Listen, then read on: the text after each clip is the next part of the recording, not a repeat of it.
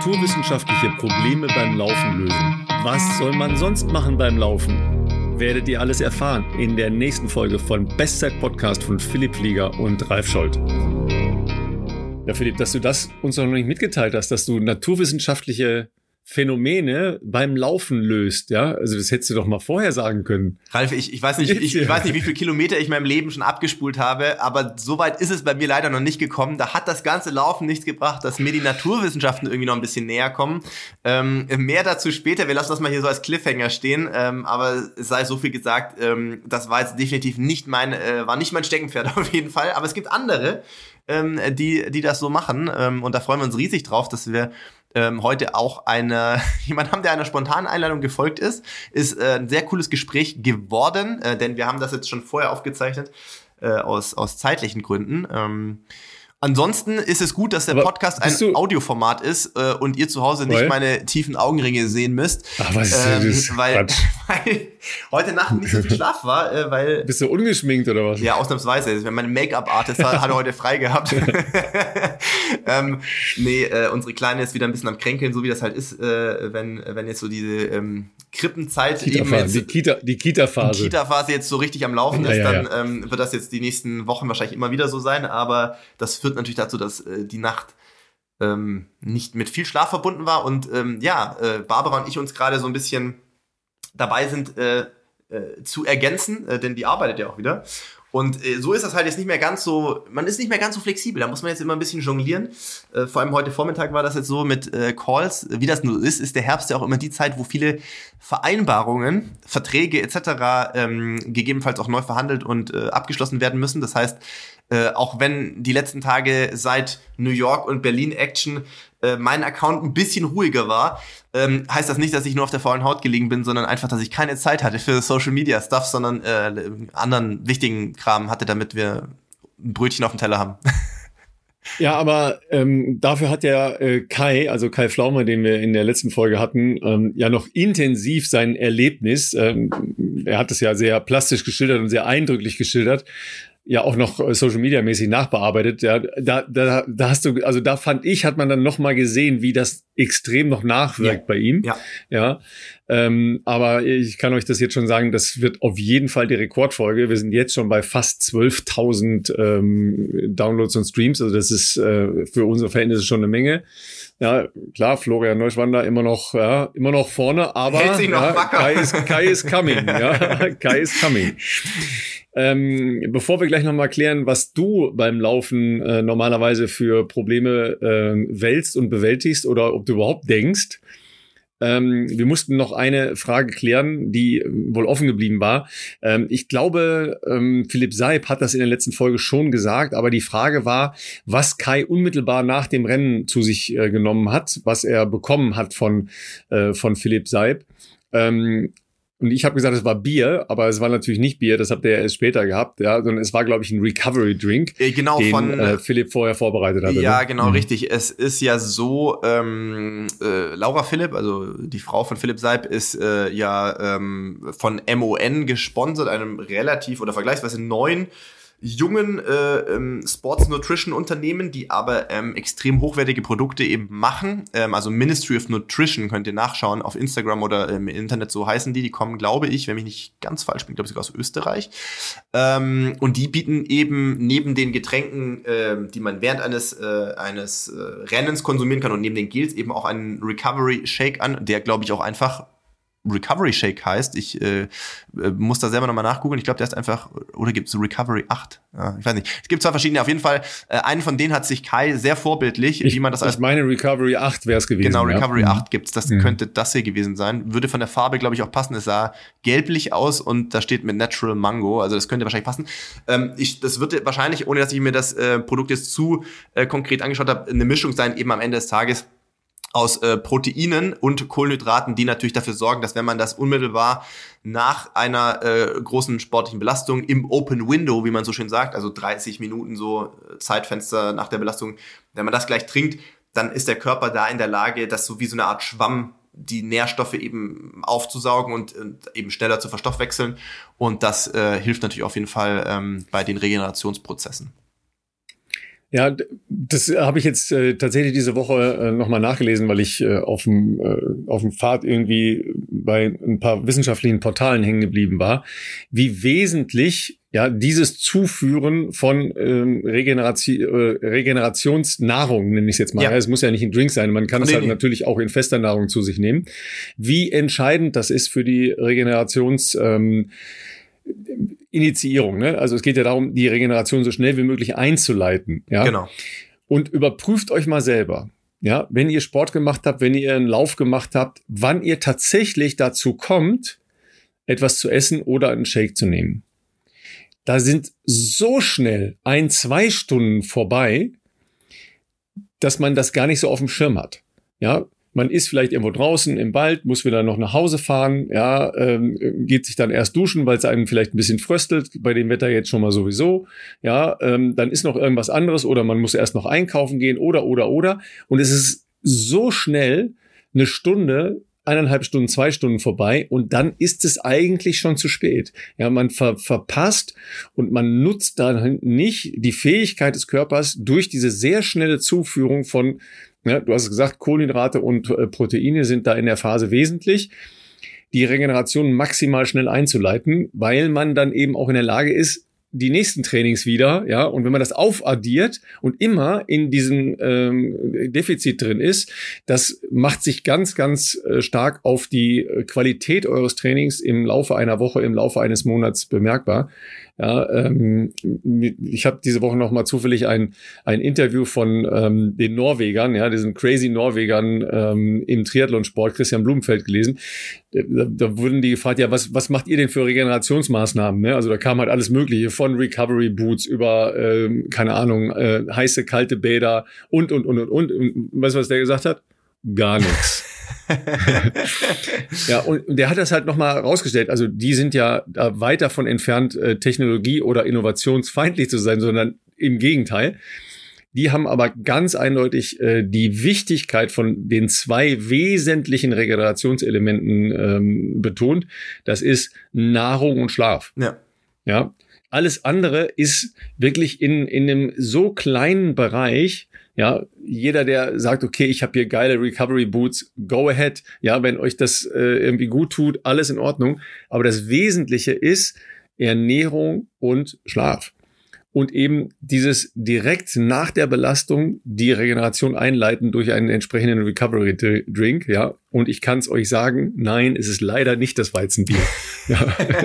Total überraschend. Also gegen alkoholfreies Weizen spricht natürlich nichts. Alkohol wissen das wir alle. Spricht nichts dagegen. Alkohol ja. ähm, ist natürlich ein absoluter ähm, Regenerationskiller und ähm, auch wenn man ab und an äh, vermeintlich denken mag, dass äh, man mit einem Glas Rotwein oder mit ähm, einem Bier vielleicht besser einschlafen kann. Ähm, ich weiß, Ralf ist nicht der größte Fan von äh, jeglicher Art von Sleep-Trackern, äh, egal ob das ist in einer Polar Vantage V3 ist oder in, in anderen. Äh, Aber tatsächlich habe ich das ja noch dran, ne? genau. ne? weil ich habe ja, äh, ich habe ja immer noch das äh, ein bisschen das Problem Und mit zu hoch. Da wird man auf jeden ja. Fall sehen, wenn man äh, Alkohol konsumiert, also ich nehme mich da nicht aus, spätestens jetzt äh, nach der Profikarriere, aber auch davor, je nach Anlass, ähm, trink gerne mal äh, einen Wein, das wissen die Leute hier zuhören ja auch, äh, oder auch mal ein Bier, das ist ja, ist ja auch vollkommen menschlich und normal, aber man sollte nicht dem äh, Eindruck äh, so unterliegen, dass das irgendeine Art und Weise Schlaf begünstigen würde. Da sieht man relativ schnell, dass doch ähm, der Durchschnittspuls, bei mir zumindestens äh, einige Schläge höher ist als normal, weil der Körper natürlich äh, andere äh, Tätigkeiten, ähm, vor allem die Leber natürlich leisten muss äh, in der Nacht, als sich nur auf Regenerationsprozesse zu konzentrieren. Alkoholfreies Weizen ist aber natürlich vollkommen in Ordnung. Und ähm, das äh, schmeckt, äh, finde ich, auch nach dem Sport manchmal besonders gut, auch meistens besonders gut, vor allem wenn man vielleicht vorher, das kann ich euch auch sagen, äh, weil in New York habe ich natürlich auch äh, logischerweise Gels konsumiert. Also wenn man sich so, in dem Fall jetzt ja dann dreieinhalb Stunden, äh, so süßes Zeug die ganze Zeit da irgendwie äh, zuführt, da hat man schon richtig ein Bedürfnis nach einem Kontrastgeschmack. Und ich sag mal so ein alkoholfreies Weizen, ein Erdinger gerne, ja, da hätte ich, ähm, hätte ich direkt in New York äh, sofort zugegriffen, habe das leider vermisst. Da muss ich mal bei meinen Leuten von Erdinger nachfragen, warum der Deal mit dem New York Marathon noch nicht zustande kam. Also ich habe immer ganz, ganz schlimm, schlimmen Pommeshunger. Ja, Salz, danach. Äh, wegen Salz. So, so heiß, so Heißhunger auf, auf Pommes, ja. ja. Ich hatte das jetzt die Woche auch irgendwann, weiß gar nicht mehr. Da war, war ich, glaube ich, irgendwie laufen und hatte davor schon zu wenig gegessen, äh, irgendwie nicht richtig Mittag gegessen Ja, ja. und hatte dann danach einen brutalen Heißhunger. Ich hätte sofort so Pommes mit Döner, ja, das wäre es gewesen. Und ich habe keinen Laden gefunden. War, ich habe da, glaube ich, ein trockenes Brötchen gegessen. Das war nur so halb Das ist ein geil. bisschen traurig. Dann.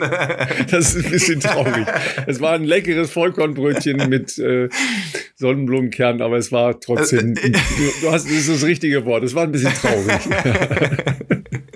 Äh, Sag mal, äh, wir kommen ja gleich auch zu einer sehr gut gelaunten äh, Läuferin, nämlich zu Kira Weiß. Ähm, aber jetzt nochmal ernsthaft, ähm, löst du Alltagsprobleme, wenn du läufst? ja. Also natürlich jetzt gar nicht, ähm, also mathematisch nicht oder, oder irgendwie naturwissenschaftlich, das ist wirklich ein, ein äh, wie soll ich sagen, ein Bereich, der mir sehr fern ist, leider. Ich hätte es gern anders gehabt, aber ähm, das hat sich in der Schule schon rauskristallisiert, dass das nicht mein, nicht zu meinen Stärken gehört. Aber ähm, ich habe das früher, fand ich, äh, jetzt laufe ich vielleicht auch zu unregelmäßig dafür, aber wenn du früher wirklich zweimal am Tag gerannt bist, dann bist ja auch nicht jede Einheit geballert, ganz im Gegenteil. Die meisten waren ja eher verhältnismäßig lockere Läufe. Und wenn es manchmal nur so dahin ging, also nicht, dass du jetzt ähm, Offroad-Trail, wo du halt einfach präsent und konzentriert sein musst, sondern irgendwo mal einfach vielleicht auch schon ein bisschen müde oder so, Nachmittag oder, oder morgens direkt nach dem Aufstehen und rennst an der Donau mal runter und auf der anderen Seite wieder zurück. Da habe ich schon öfters mal ähm, dann Momente gehabt, wo ich in so eine, na, Trance ist nicht der richtige Ausdruck, aber wo man so ein bisschen wegdriftet, im, einfach im, in der Fortbildung, im Laufen und wo man auf einmal ähm, richtig geile Ideen hat. Also Ideen bei mir dann eher für den beruflichen äh, Business-Kontext, wo du sagst, ah, das könnte man doch mit einem Partner vielleicht als, als Idee angehen, umsetzen.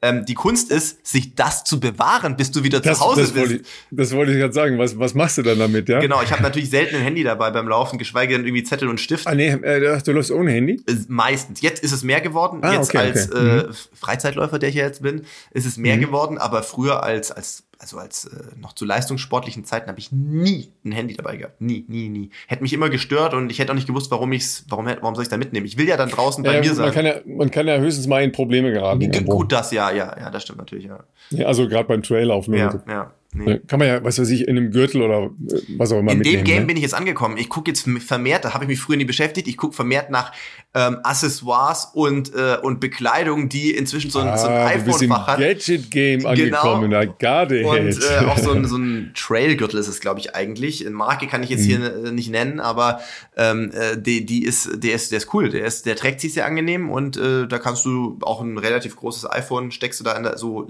quer quasi rein und das merkst du null beim Laufen. Also da gibt's keine Erschütterung oder so. Das Ja, ist ja ein also, sehr du- stretchiges du musst, Material. Du musst, du musst mich jetzt hier nicht katholisch machen, weil äh, ich- wir haben natürlich so Dinger, Ja, ja, genau. Weil Schlüssel und so, ja, hast du sonst immer in der Hand. sogar ja, Riegel oder ein Brille. Gel ich muss, ja, ich, muss ja, ich muss ja meine Brille mitnehmen, weil sonst kann ich ja noch nicht mal, noch nicht mal die Pulsanzeige auf meiner Uhr erkennen. Genau, genau. Äh, ich laufe aber ungern mit Brille, also ich kann das Ja. gar nicht haben. Ich habe ja sowieso eine Lesebrille, damit sollte man auch eigentlich nicht laufen.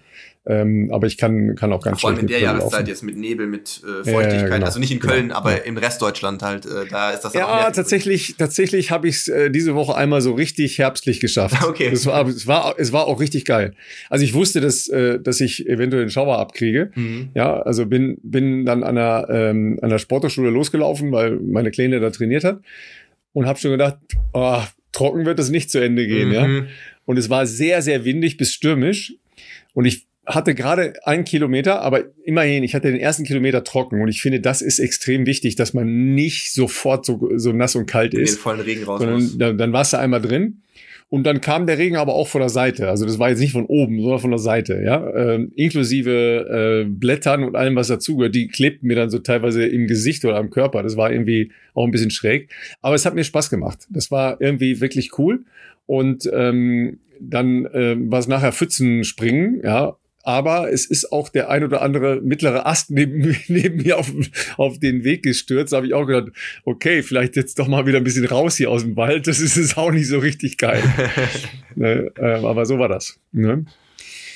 Gut, mein Lieber, dann äh, kommen wir zu unserer ähm, sehr kurzfristig äh, verpflichteten Nachwuchsläuferin, ja, äh, die total spontan. Für sie haben wir dann auch noch kurz die Aufnahmezeit verändert, ja, aber wenn, wenn sie schon mal zusagt, dann, dann mussten wir, ja. Sie wird uns gleich erzählen, wie das alles angefangen hat, ja, was das mit Schlümpfen zu tun hat, welchen Einfluss Philipp auf ihre Karriere hatte und wie das ist nach einer Saison, in der sie ähm, Silbermedaille gewonnen hat bei den U20-Europameisterschaften und eine der herausragenden Läuferinnen im europäischen Bereich im Cross über 5000 Meter und auf der Straße inzwischen ist, ja. Und ähm, dieses, dieses, dieses Lieblingswort von Philipp äh, kommt auch vor. Es fängt mit äh, B an und hört mit Allan auf. ja. Deshalb sagen wir jetzt herzlich willkommen, Kira Weiß.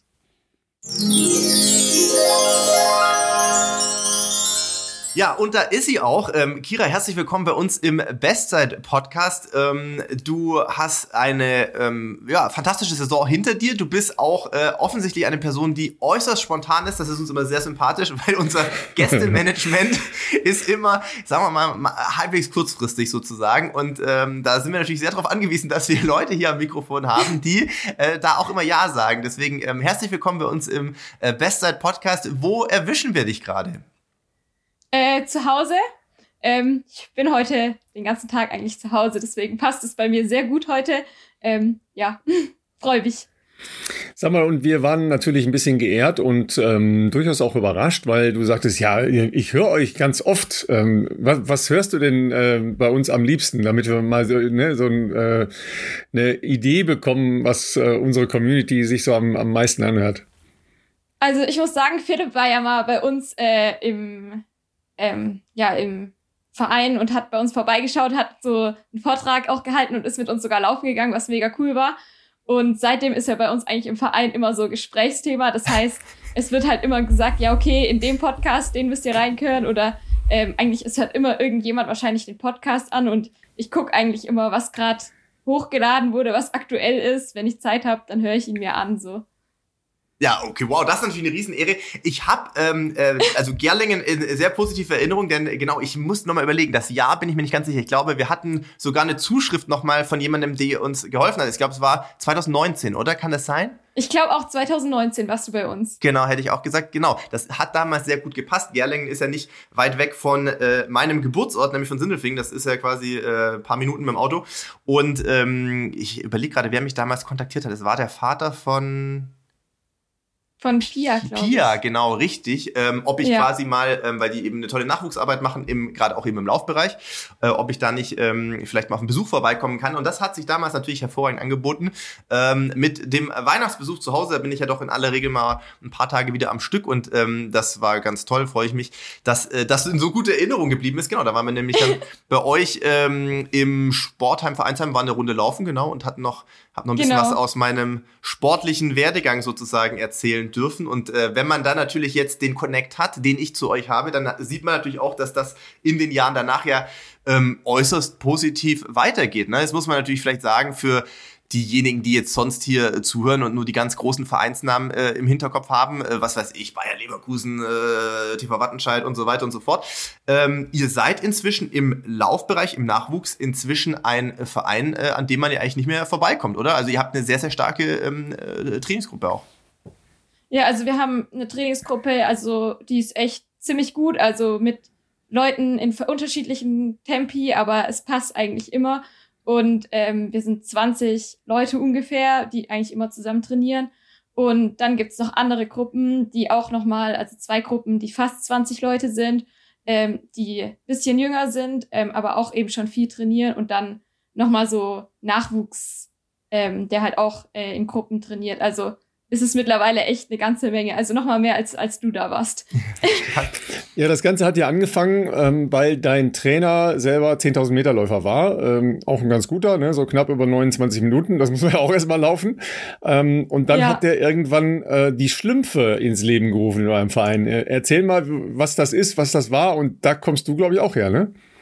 Ja, also ähm, da gab's dann so eine Laufgruppe, die er gegründet hat, die hat er eben die Laufschlümpfe genannt, äh, weil das natürlich für Kinder auch sehr attraktiv ist. Ich meine, da waren die Schlümpfe gerade voll im Trend mhm. und wir alle Kinder fanden die eigentlich voll cool und dann waren wir halt die Laufschlümpfe und haben das halt voll gefeiert, weil ähm, es ja wirklich einfach im Trend war und Schlümpfe irgendwie was Besonderes waren. Und ähm, ja, dann war das so, dann ist man da halt mal hingegangen äh, und dann hatte man eine Gruppe und mit Gleichaltrigen und das hat dann total Spaß gemacht und dann hat man halt spielerisch irgendwie Puzzle gespielt oder so und ist nebenher gerannt und dann äh, hat es so angefangen.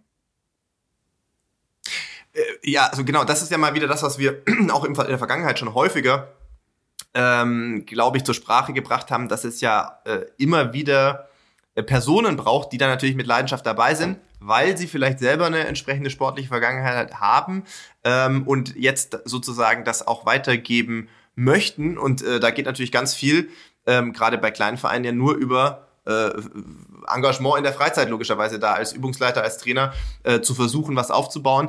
Ähm, natürlich auch wahrscheinlich in der Hoffnung, dass sich das ein bisschen über Mund-zu-Mund-Propaganda äh, rumspricht. Und dann ist es ja wahrscheinlich so, schätze ich mal bei euch in der äh, Umgebung, das spricht sich ja dann rum, wenn man da irgendwo eine tolle Trainingsgruppe hat, äh, wo äh, im besten Falle natürlich alle auch äh, Spaß am Training und an den Wettkämpfen haben, dass das natürlich auch ein Anziehungspunkt ist. Ähm, wie, wie, ist das bei euch? Seid ihr, wie, wie ist so da das Einzugsgebiet sozusagen für euch für die Trainingsgruppe? Ich könnte mir vorstellen, das ist ja schon wahrscheinlich ein größeres Umfeld oder sind die alle nur bei euch aus dem Ort? Wahrscheinlich nicht, oder? Nee, also es ist ein größeres Umfeld. Ich komme ja auch selber nicht aus Gerlingen. Mhm. Ähm, ich wohne ja auch 25 Minuten oder so von Gerlingen entfernt. Mhm. Ähm, aber es ist halt das, also ich wurde, ich bin früher aus Spaß einfach mal bei Läufen gelaufen, weil man bei uns ähm, im Ort gibt es einen kleineren Sportverein und da war es halt üblich, dass man einfach mal einmal im Jahr einen Lauf läuft. Mhm. Und dann kam eben ein Trainer auf mich zu, ob ich nicht mit Laufen anfangen will. Also Ralf kam auf mich zu. Mhm. Ähm, und da haben wir uns dann kennengelernt und äh, dann bin ich zu den Schlümpfen gekommen und habe dann selber also als ich dann dort war, sind dann auch noch gleich drei Leute aus meinem Ort auch mitgekommen ah, und eine auch noch ab und zu und dann äh, hat sich das, also wächst es auch um, im Umland quasi, dass man, dass alle irgendwie dorthin gehen. Das ist spannend, weil das klingt sehr ähnlich zu ähm, dem wie es bei mir damals in Sindelfingen angefangen hat, fand, also auch kleiner, ganz kleiner Leichtathletikverein, äh, früher noch gewesen, so Kinderleichtathletik in Dagersheim, aber dann am Ende auch irgendwie durch einen sehr engagierten äh, Laufcoach, der natürlich auch eine entsprechende sportliche Vergangenheit hatte, äh, das dann von uns eben auch aus dem Ort, weil es natürlich mit ein bisschen Fahrzeit verbunden ist, mehrere äh, andere dann in diese äh, Trainingsgruppe äh, sind, so dass man das auch ein bisschen äh, ich glaube auch als Eltern ein bisschen äh, managen kann mit hinfahren und zurückfahren zum Training. Es war dann ja auch nicht ganz ums Eck. Und ähm, genau, dass das dann natürlich dann von lebt, dass äh, der nicht nur gut ankommt als Trainer oder auch als, als äh, wie soll ich sagen, Bezugsperson im, im Sport, sondern natürlich auch, ähm, ähm, glaube ich, ein Händchen für hat, euch ja dann in dem Fall jetzt der Ralf ähm, zu vermitteln, dass das, was ihr macht, a, dass ihr das gut könnt und äh, dass das ja erst ein Anfang sein kann ähm, zu vielleicht noch viel größeren sportlichen Zielen. Ähm, dein Jahr jetzt war ja, kannst du gerne mal kurz in eigenen Worten wiedergeben, aber ähm, da fehlen ja fast die Superlative, gehen da mehr aus. Also äh, war in allen Belangen ja ähm, außergewöhnlich, oder? Ja, also ich würde es auch als sehr außergewöhnlich äh, beurteilen. Ähm, ich hatte es jetzt nach der Hallensaison nicht so gut erwartet, mhm. ähm, weil die halt krankheitsbedingt sehr kurz und nicht sonderlich gut ausgefallen ist ähm, war ich so, ja, okay, ich muss jetzt erstmal gucken, was kann ich überhaupt und dann, dass ich dann von Bestzeit zu Bestzeit springe und dann auch noch auf den Höhepunkten, hatte ich jetzt nicht erwartet, aber ist natürlich richtig cool. Vielleicht müssen wir noch mal eins erklären, äh, weil ihr so über Ralf redet, ja, und der eine oder andere denkt, was habe ich damit zu tun? Gar nichts, ja, sondern dein Trainer heißt Ralf Sagasser. Ja. Äh, ähm, genau. Der hat vor allen Dingen einen entscheidenden Unterschied, der wird mit PH geschrieben und nicht mit F. Ja, also ja. Ähm, ne, damit wir das noch mal einordnen mit den Ralfen. Ähm, tatsächlich kommst du ja ähm, jetzt nicht in dieser Saison erst zu den größeren Veranstaltungen oder den internationalen äh, Dingen, da kommen wir sicher gleich noch zu, sondern du warst ja auch im letzten Jahr schon international unterwegs. Ja, also das mal für euch äh, zu, zur Sortierung. Äh, du bist 19, bist immer noch 19, ne? Ja. Ja, das heißt, du warst letztes Jahr schon bei den äh, U-Weltmeisterschaften in äh, Kolumbien. Ähm, ja. Du warst auch bei der ähm, Cross-EM im vergangenen Jahr schon. Ne? Also das waren ja die, die ersten ähm, richtig großen äh, Nummern schon. Wie lief das da bei diesen ersten ganz großen Dingen und was hast du dann mitgenommen in diese Saison? Also ich muss sagen, die U20 WM in Kali war ja meine erste internationale Erfahrung. Da bin ich 5000 Meter gelaufen. Ähm, und das war, da hatte ich mir eigentlich mehr erhofft, weil ich bin deutlich unter meiner Bestzeit geblieben und ich kann jetzt nicht 100% sagen, an was es lag. Es lief an dem Tag einfach nicht. Ich glaube, das hat jeder Sportler, dass es einfach mal nicht läuft. Ich glaube, wir Deutschen sind im Langstreckenbereich eh insgesamt sehr schlecht haben oder haben dort sehr schlecht abgeschnitten. Ähm, hat wahrscheinlich viele Ursachen, auch wahrscheinlich, dass wir ähm, ja eben vielleicht vorher äh, in, im Pre-Camp in Florida waren, war vielleicht für uns Läufer nicht optimal, auch wenn es richtig cool war und eine krasse Erfahrung. Ähm, und ja, lief nicht so und ich wollte es dann bei der Cross-EM auf jeden Fall besser machen. Mhm. Es hat dann auch ziemlich gut geklappt eigentlich, also weil ich bin da reingegangen, bin losgelaufen, auch wenn der Start nicht optimal war, habe ich mir gedacht, jetzt war's so, jetzt muss ich gucken, wie ich von hinten nach vorne komme und ich glaube, ich habe mich da richtig gut äh, nach vorne gekämpft und auch äh, den also von der Einstellung her vom Kopf gesagt, okay, ich kann das auch noch schaffen und wurde letztendlich Sechste, was ich damals schon ziemlich gut fand. Ähm, das kann man, kann man auch ganz gut finden. So. äh, und also hat mich auch selber überrascht, dass ich dann so weit vorne war. Ähm, ja, und dann dieses Jahr war ja dann ähm, und, und warte mal ganz kurz, mit, mit, dem Team habt ihr eine, eine Medaille gewonnen, ne? Äh, genau, mit dem Team haben wir eine Medaille gewonnen. Das hat natürlich den Moment nochmal deutlich besonderer gemacht, weil irgendwie, wenn man dann das erste Mal so eine Medaille an, in der Hand hält und dann alle zusammen irgendwie, das finde ich halt auch das Coole im Cross, dass es da immer noch diese Teamwertung gibt. Mhm. Ähm, und ja, dann wollte ich das jetzt dieses Jahr eben einfach noch besser machen. auch den Start. ähm, Nochmal ganz kurz zu, zu der ähm, UWM in, in Kali. Ähm, das ist ein bisschen Höhen, ähm, Höhenlage, also es ist nicht richtig hoch, es ist 1000 Meter. Ja, ähm, und ihr wart vorher in Florida, also auf ähm, Null praktisch. Ja, äh, das, da kann man natürlich drüber diskutieren, äh, Höhenanpassung ja, nein und so weiter. War das deine erste Erfahrung mit etwas höher gelegenem Wettkampf oder überhaupt ähm, schon mal vorher in der Höhe gelaufen? Ja, also ich war schon einmal in Kütai davor und mhm, äh, in okay. St. Moritz okay. war ich schon, aber es war trotzdem, also wahrscheinlich hat's, also weil ich in dem Jahr war ich auch vorher in St. Moritz, das hat wahrscheinlich, schätze ich jetzt auch nicht unbedingt ausgereicht, um mich wirklich vorzubereiten, weil einen Wettkampf hatte ich noch nie in der Höhenlage und St. Moritz war dann auch schon einige Zeit wieder zurück, deswegen ja, kann das auch die Höhenlage in den Grund sein, dass die Leistung schlechter war, aber ich gehe davon aus, es gibt noch mehr Faktoren, die dazu beigetragen haben, dass die Leistung nicht in der Region meiner Bestzeit war. Ja, das Entscheidende ist ja, dass man es dann äh, bei, bei den nächsten Malen besser macht, ne? Oder, oder was draus mitnimmt. Genau. Ne? Ähm, hast du denn äh, zusammen mit deinem Trainer irgendeine Erklärung dafür gefunden, in welcher Art und Weise du deine Bestzeit in diesem Jahr pulverisiert hast? Äh, also ich muss sagen, es gibt, glaube ich, sehr viele Gründe. Also ähm, zum einen ist es die deutlich bessere Regenerationsfähigkeit, weil ich eben doch entspannter jetzt ohne Schule, ähm, beziehungsweise ich ja jetzt mein Abi gemacht habe und die letzte Zeit dann eben schon ein bisschen entspannter war, weil man nicht mehr ganz so oft zur Schule musste oder während man Abi geschrieben hat, musste man ja auch nicht zur Schule, sondern äh, konnte sich die Zeit selber einteilen. Äh, das hat mir auf jeden Fall geholfen. Ich denke, ein anderer Grund also ist, dass ich auf jeden Fall eigentlich die ganze Saison seit der Halle durchtrainieren konnte. Ähm, das ist im letzten Jahr auch nicht ganz so geglückt und ich einfach dieses Jahr auch direkt vor den Höhepunkten sozusagen hat, ist alles immer glatt gelaufen. Es gab keine kleinen Problemchen wie vielleicht im letzten Jahr. Ähm, deswegen denke ich, hat das sehr viele Gründe. Also, also man kann es nicht auf einen Grund präzisieren, dass das jetzt so geil läuft einfach gerade.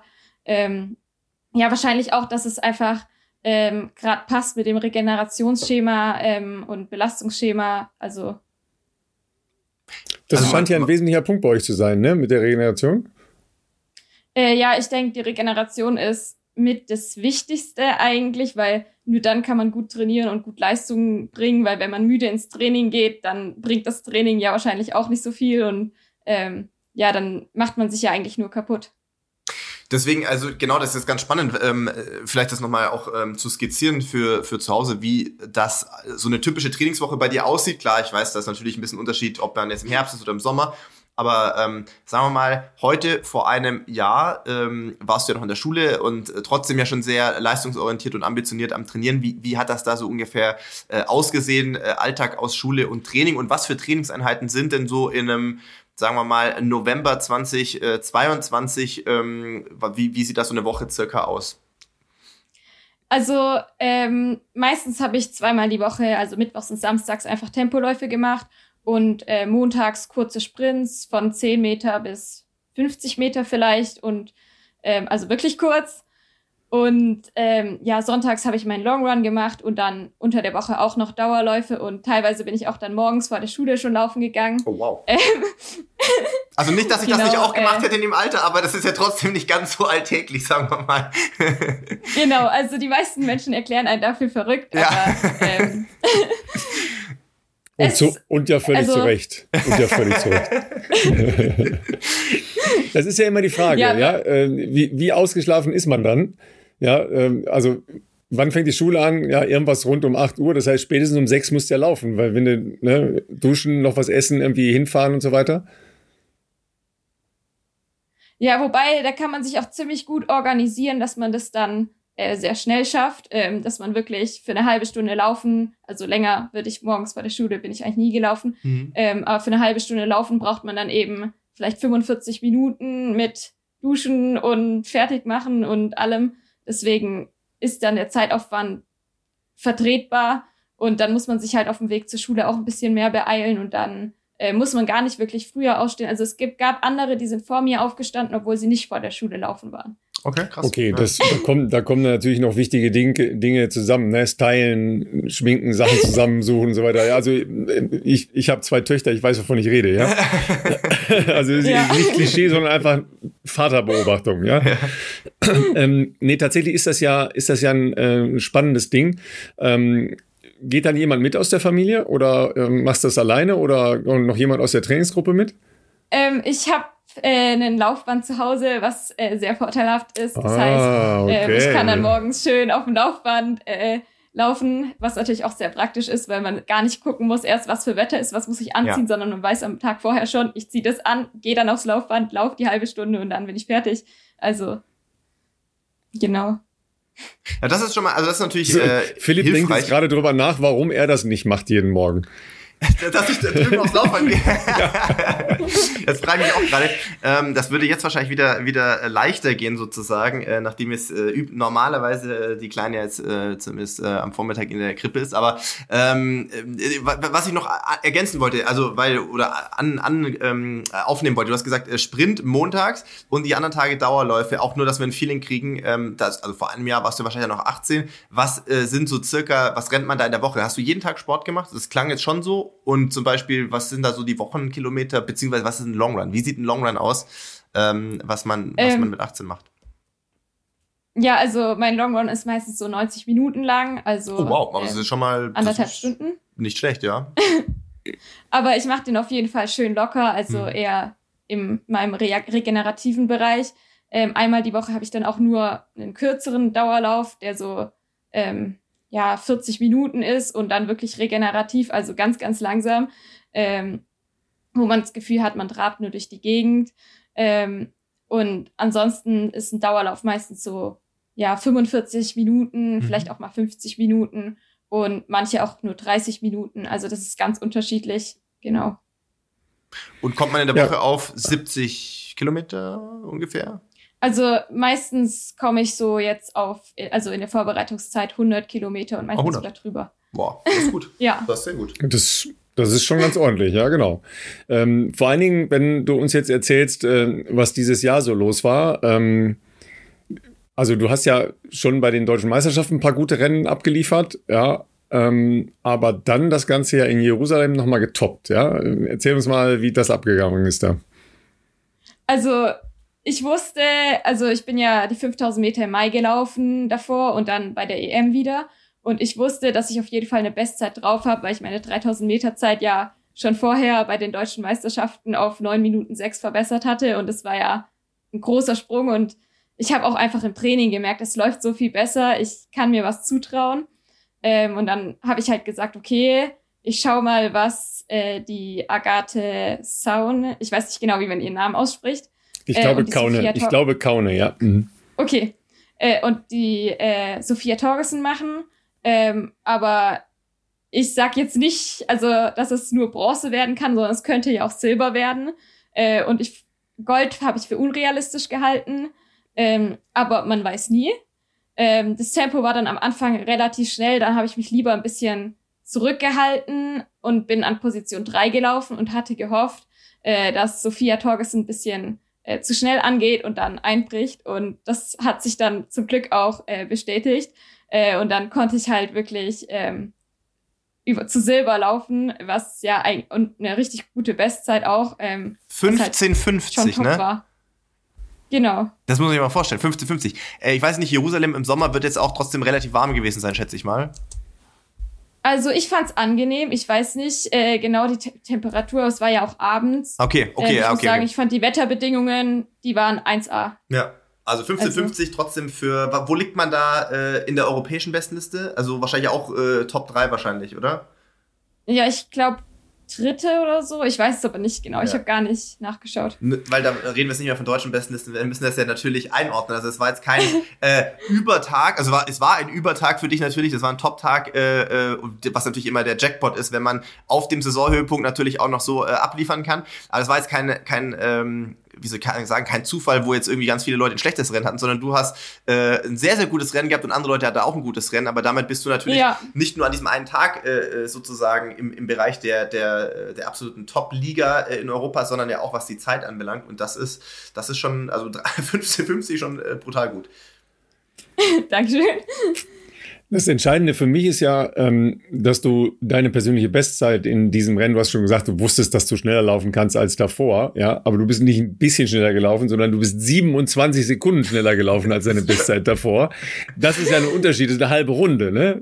Also, ja. mit, hast du, hast du denn so eine Steigerung im Kopf gehabt oder ähm, überhaupt auf die Uhr geguckt äh, zwischendurch? Weil was du erzählt hast, ist ja eher eine taktische Herangehensweise gewesen, dass du gesagt hast, okay, ich orientiere mich jetzt mal an denen, weil ich ungefähr weiß, wer meine stärksten Gegnerinnen sind und dann schauen wir mal, was passiert im Laufe des Rennens. Ja, also ich muss sagen, mein Trainer, also Ralf, hat mir wirklich zugetraut, okay, du kannst eine 1550. Ähm, und dann dachte ich, okay, hört sich schnell an, mal schauen. äh, und dann, ja, war es in Jerusalem ja so, dass sich der Rennverlauf so ergeben hat, dass der erste Kilometer einfach sehr schnell war. Ähm, und eigentlich hatte ich mir auch eine Marschtabelle gemacht auf 15,50, aber und es gab auch Uhren, aber ich habe nicht mehr auf die Uhr geschaut. Ich bin nach Gefühl gelaufen.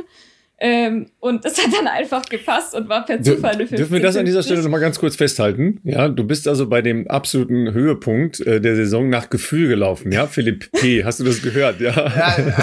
es gibt ein Laufen ohne Uhr. Das ist, das ist tatsächlich sensationell, wenn man das äh, ausblenden kann oder noch nicht so krass wahrnimmt, weil ähm, das zeigt ja einmal mehr, dass wenn man sich mal komplett frei macht von diesen äh, Zahlen, die natürlich manchmal ansporn sind, aber manchmal auch einen ja vielleicht ähm, ängstigen können, limitieren können, wenn man denkt, boah krass, das ist so viel schneller als was ich schon gelaufen bin, kann ich das? Wenn man sich davon mal komplett frei macht, ist das ja krass, dass ähm, was, was man dann laufen kann, einfach indem man es laufen lässt, indem man ähm, seinem Instinkt folgt, ähm, dem Gefühl an dem Tag folgt und äh, wenn man natürlich eine gute Tagesform auch hat, dann äh, entwickelt sich das ja manchmal, dass man wie so eine Art Rausch reinläuft, sozusagen. Ich gehe mal davon aus, die Stimmung äh, an dem Abend wird ja wahrscheinlich dann auch äh, ziemlich geil gewesen sein in dem Stadion. Ähm, ja, auf jeden Fall. Ja, genau, das trägt einen ja dann zusätzlich noch so ein bisschen. Und das ist natürlich dann äh, irgendwann vielleicht mal, also bewahr dir das, wenn du das kannst, aber es wird irgendwann natürlich ein bisschen schwieriger, je, ähm, äh, wie soll ich sagen, je größer die Herausforderungen sind, die zeitlich äh, mitgebracht werden. Also wenn du dann irgendwann in einem Bereich bist, vielleicht, also bei mir war das so, das muss bei dir nicht so sein, vielleicht läuft das bei dir äh, hoffentlich ja dann auch sehr viel besser, ähm, dass Normen irgendwann kein Problem mehr sind. Aber ich glaube, das ist ja das, wo wir in den letzten Wochen öfters mal hier drüber gesprochen hatten, ähm, dass natürlich manchmal extrem hohe Normen ähm, vielleicht auch eher ähm, eine hemmende Wirkung haben können, weil man sich halt in dem ersten Schritt nicht vorstellen kann, aber du ja irgendwie auf Teufel komm raus versuchen musst, das erstmal so anzulaufen. Während natürlich das Beste ist, so wie du es letztlich gemacht hast, dass man einfach so äh, auf das vertraut, was einem der Trainer äh, sagt. Hier übrigens dann auch dann äh, dicke Props an Ralf, der das ja auf die Sekunde offensichtlich ja gecallt hat. Das ist ja schon mal auch äh, ja. Äh, ein, ein, eine Fähigkeit, die man als, als Coach auch erstmal haben muss. Ähm, und, äh, und, und sich das zu bewahren, eben auf sich zu vertrauen, aber selber so sein eigenes Rennen laufen zu können, ohne eine zu starke Fokussierung auf, auf, auf irgendeine Uhr zu haben, das ist schon ist eine Kunst und das ist gut, wenn man sich das bewahren kann. Ja. Ja, also ich muss auch sagen, ich bin auch schon Wettkämpfe mehr, also gelaufen und habe wirklich auf die Uhr geschaut. Und ich weiß auch gar nicht, was in diesem Moment in meinem, also während dem Lauf in meinem Kopf vorging. Ich weiß nur, dass ich diese Uhr einfach nicht mehr wahrgenommen habe. Ja, also das ist, das ist natürlich das Traum-Szenario. Wie war es dann? Nimm uns auch mal damit, weil es gibt jetzt in unserer Runde niemanden, das schließe ich mich an, der schon mal eine EM-Medaille gewonnen hat. Ähm, wie fühlt sich das so an? Also man läuft dann über die Ziellinie und hast du es direkt in dem Moment so richtig, war es schon richtig reell und greifbar oder hast du erstmal gedacht, ah, das ist gerade, das kann ja gerade nicht passiert sein? Nee, also ich glaube, ich habe sogar zwei Wochen oder so gebraucht, bis ich es richtig realisiert habe, weil ich also ich kam ins Ziel und dachte so, okay, ich bin jetzt gelaufen, ich bin fertig, ich habe meine zwölfeinhalb Runden und dann so ja okay, du hast Silber, dann durfte ich mit dieser Deutschlandflagge ah, äh, rumrennen. Das war natürlich richtig mega. geil, ähm, aber irgendwie richtig realisieren. Wir haben alle gratuliert, aber irgendwie richtig realisiert habe ich es irgendwie wirklich erst viel viel später. Stark. Und, und nochmal zur Einordnung, äh, du, du hast ähm, eben die Läuferin, die vor dir war, kurz äh, genannt, Agathe Kaune. Ähm, das ist eine ganz außergewöhnliche Läuferin. Ähm, das ist ja gleichzeitig auch ein bisschen Pech für dich, ja, dass in deiner Jahrgangsklasse in Europa eine, äh, eine solche Läuferin ist.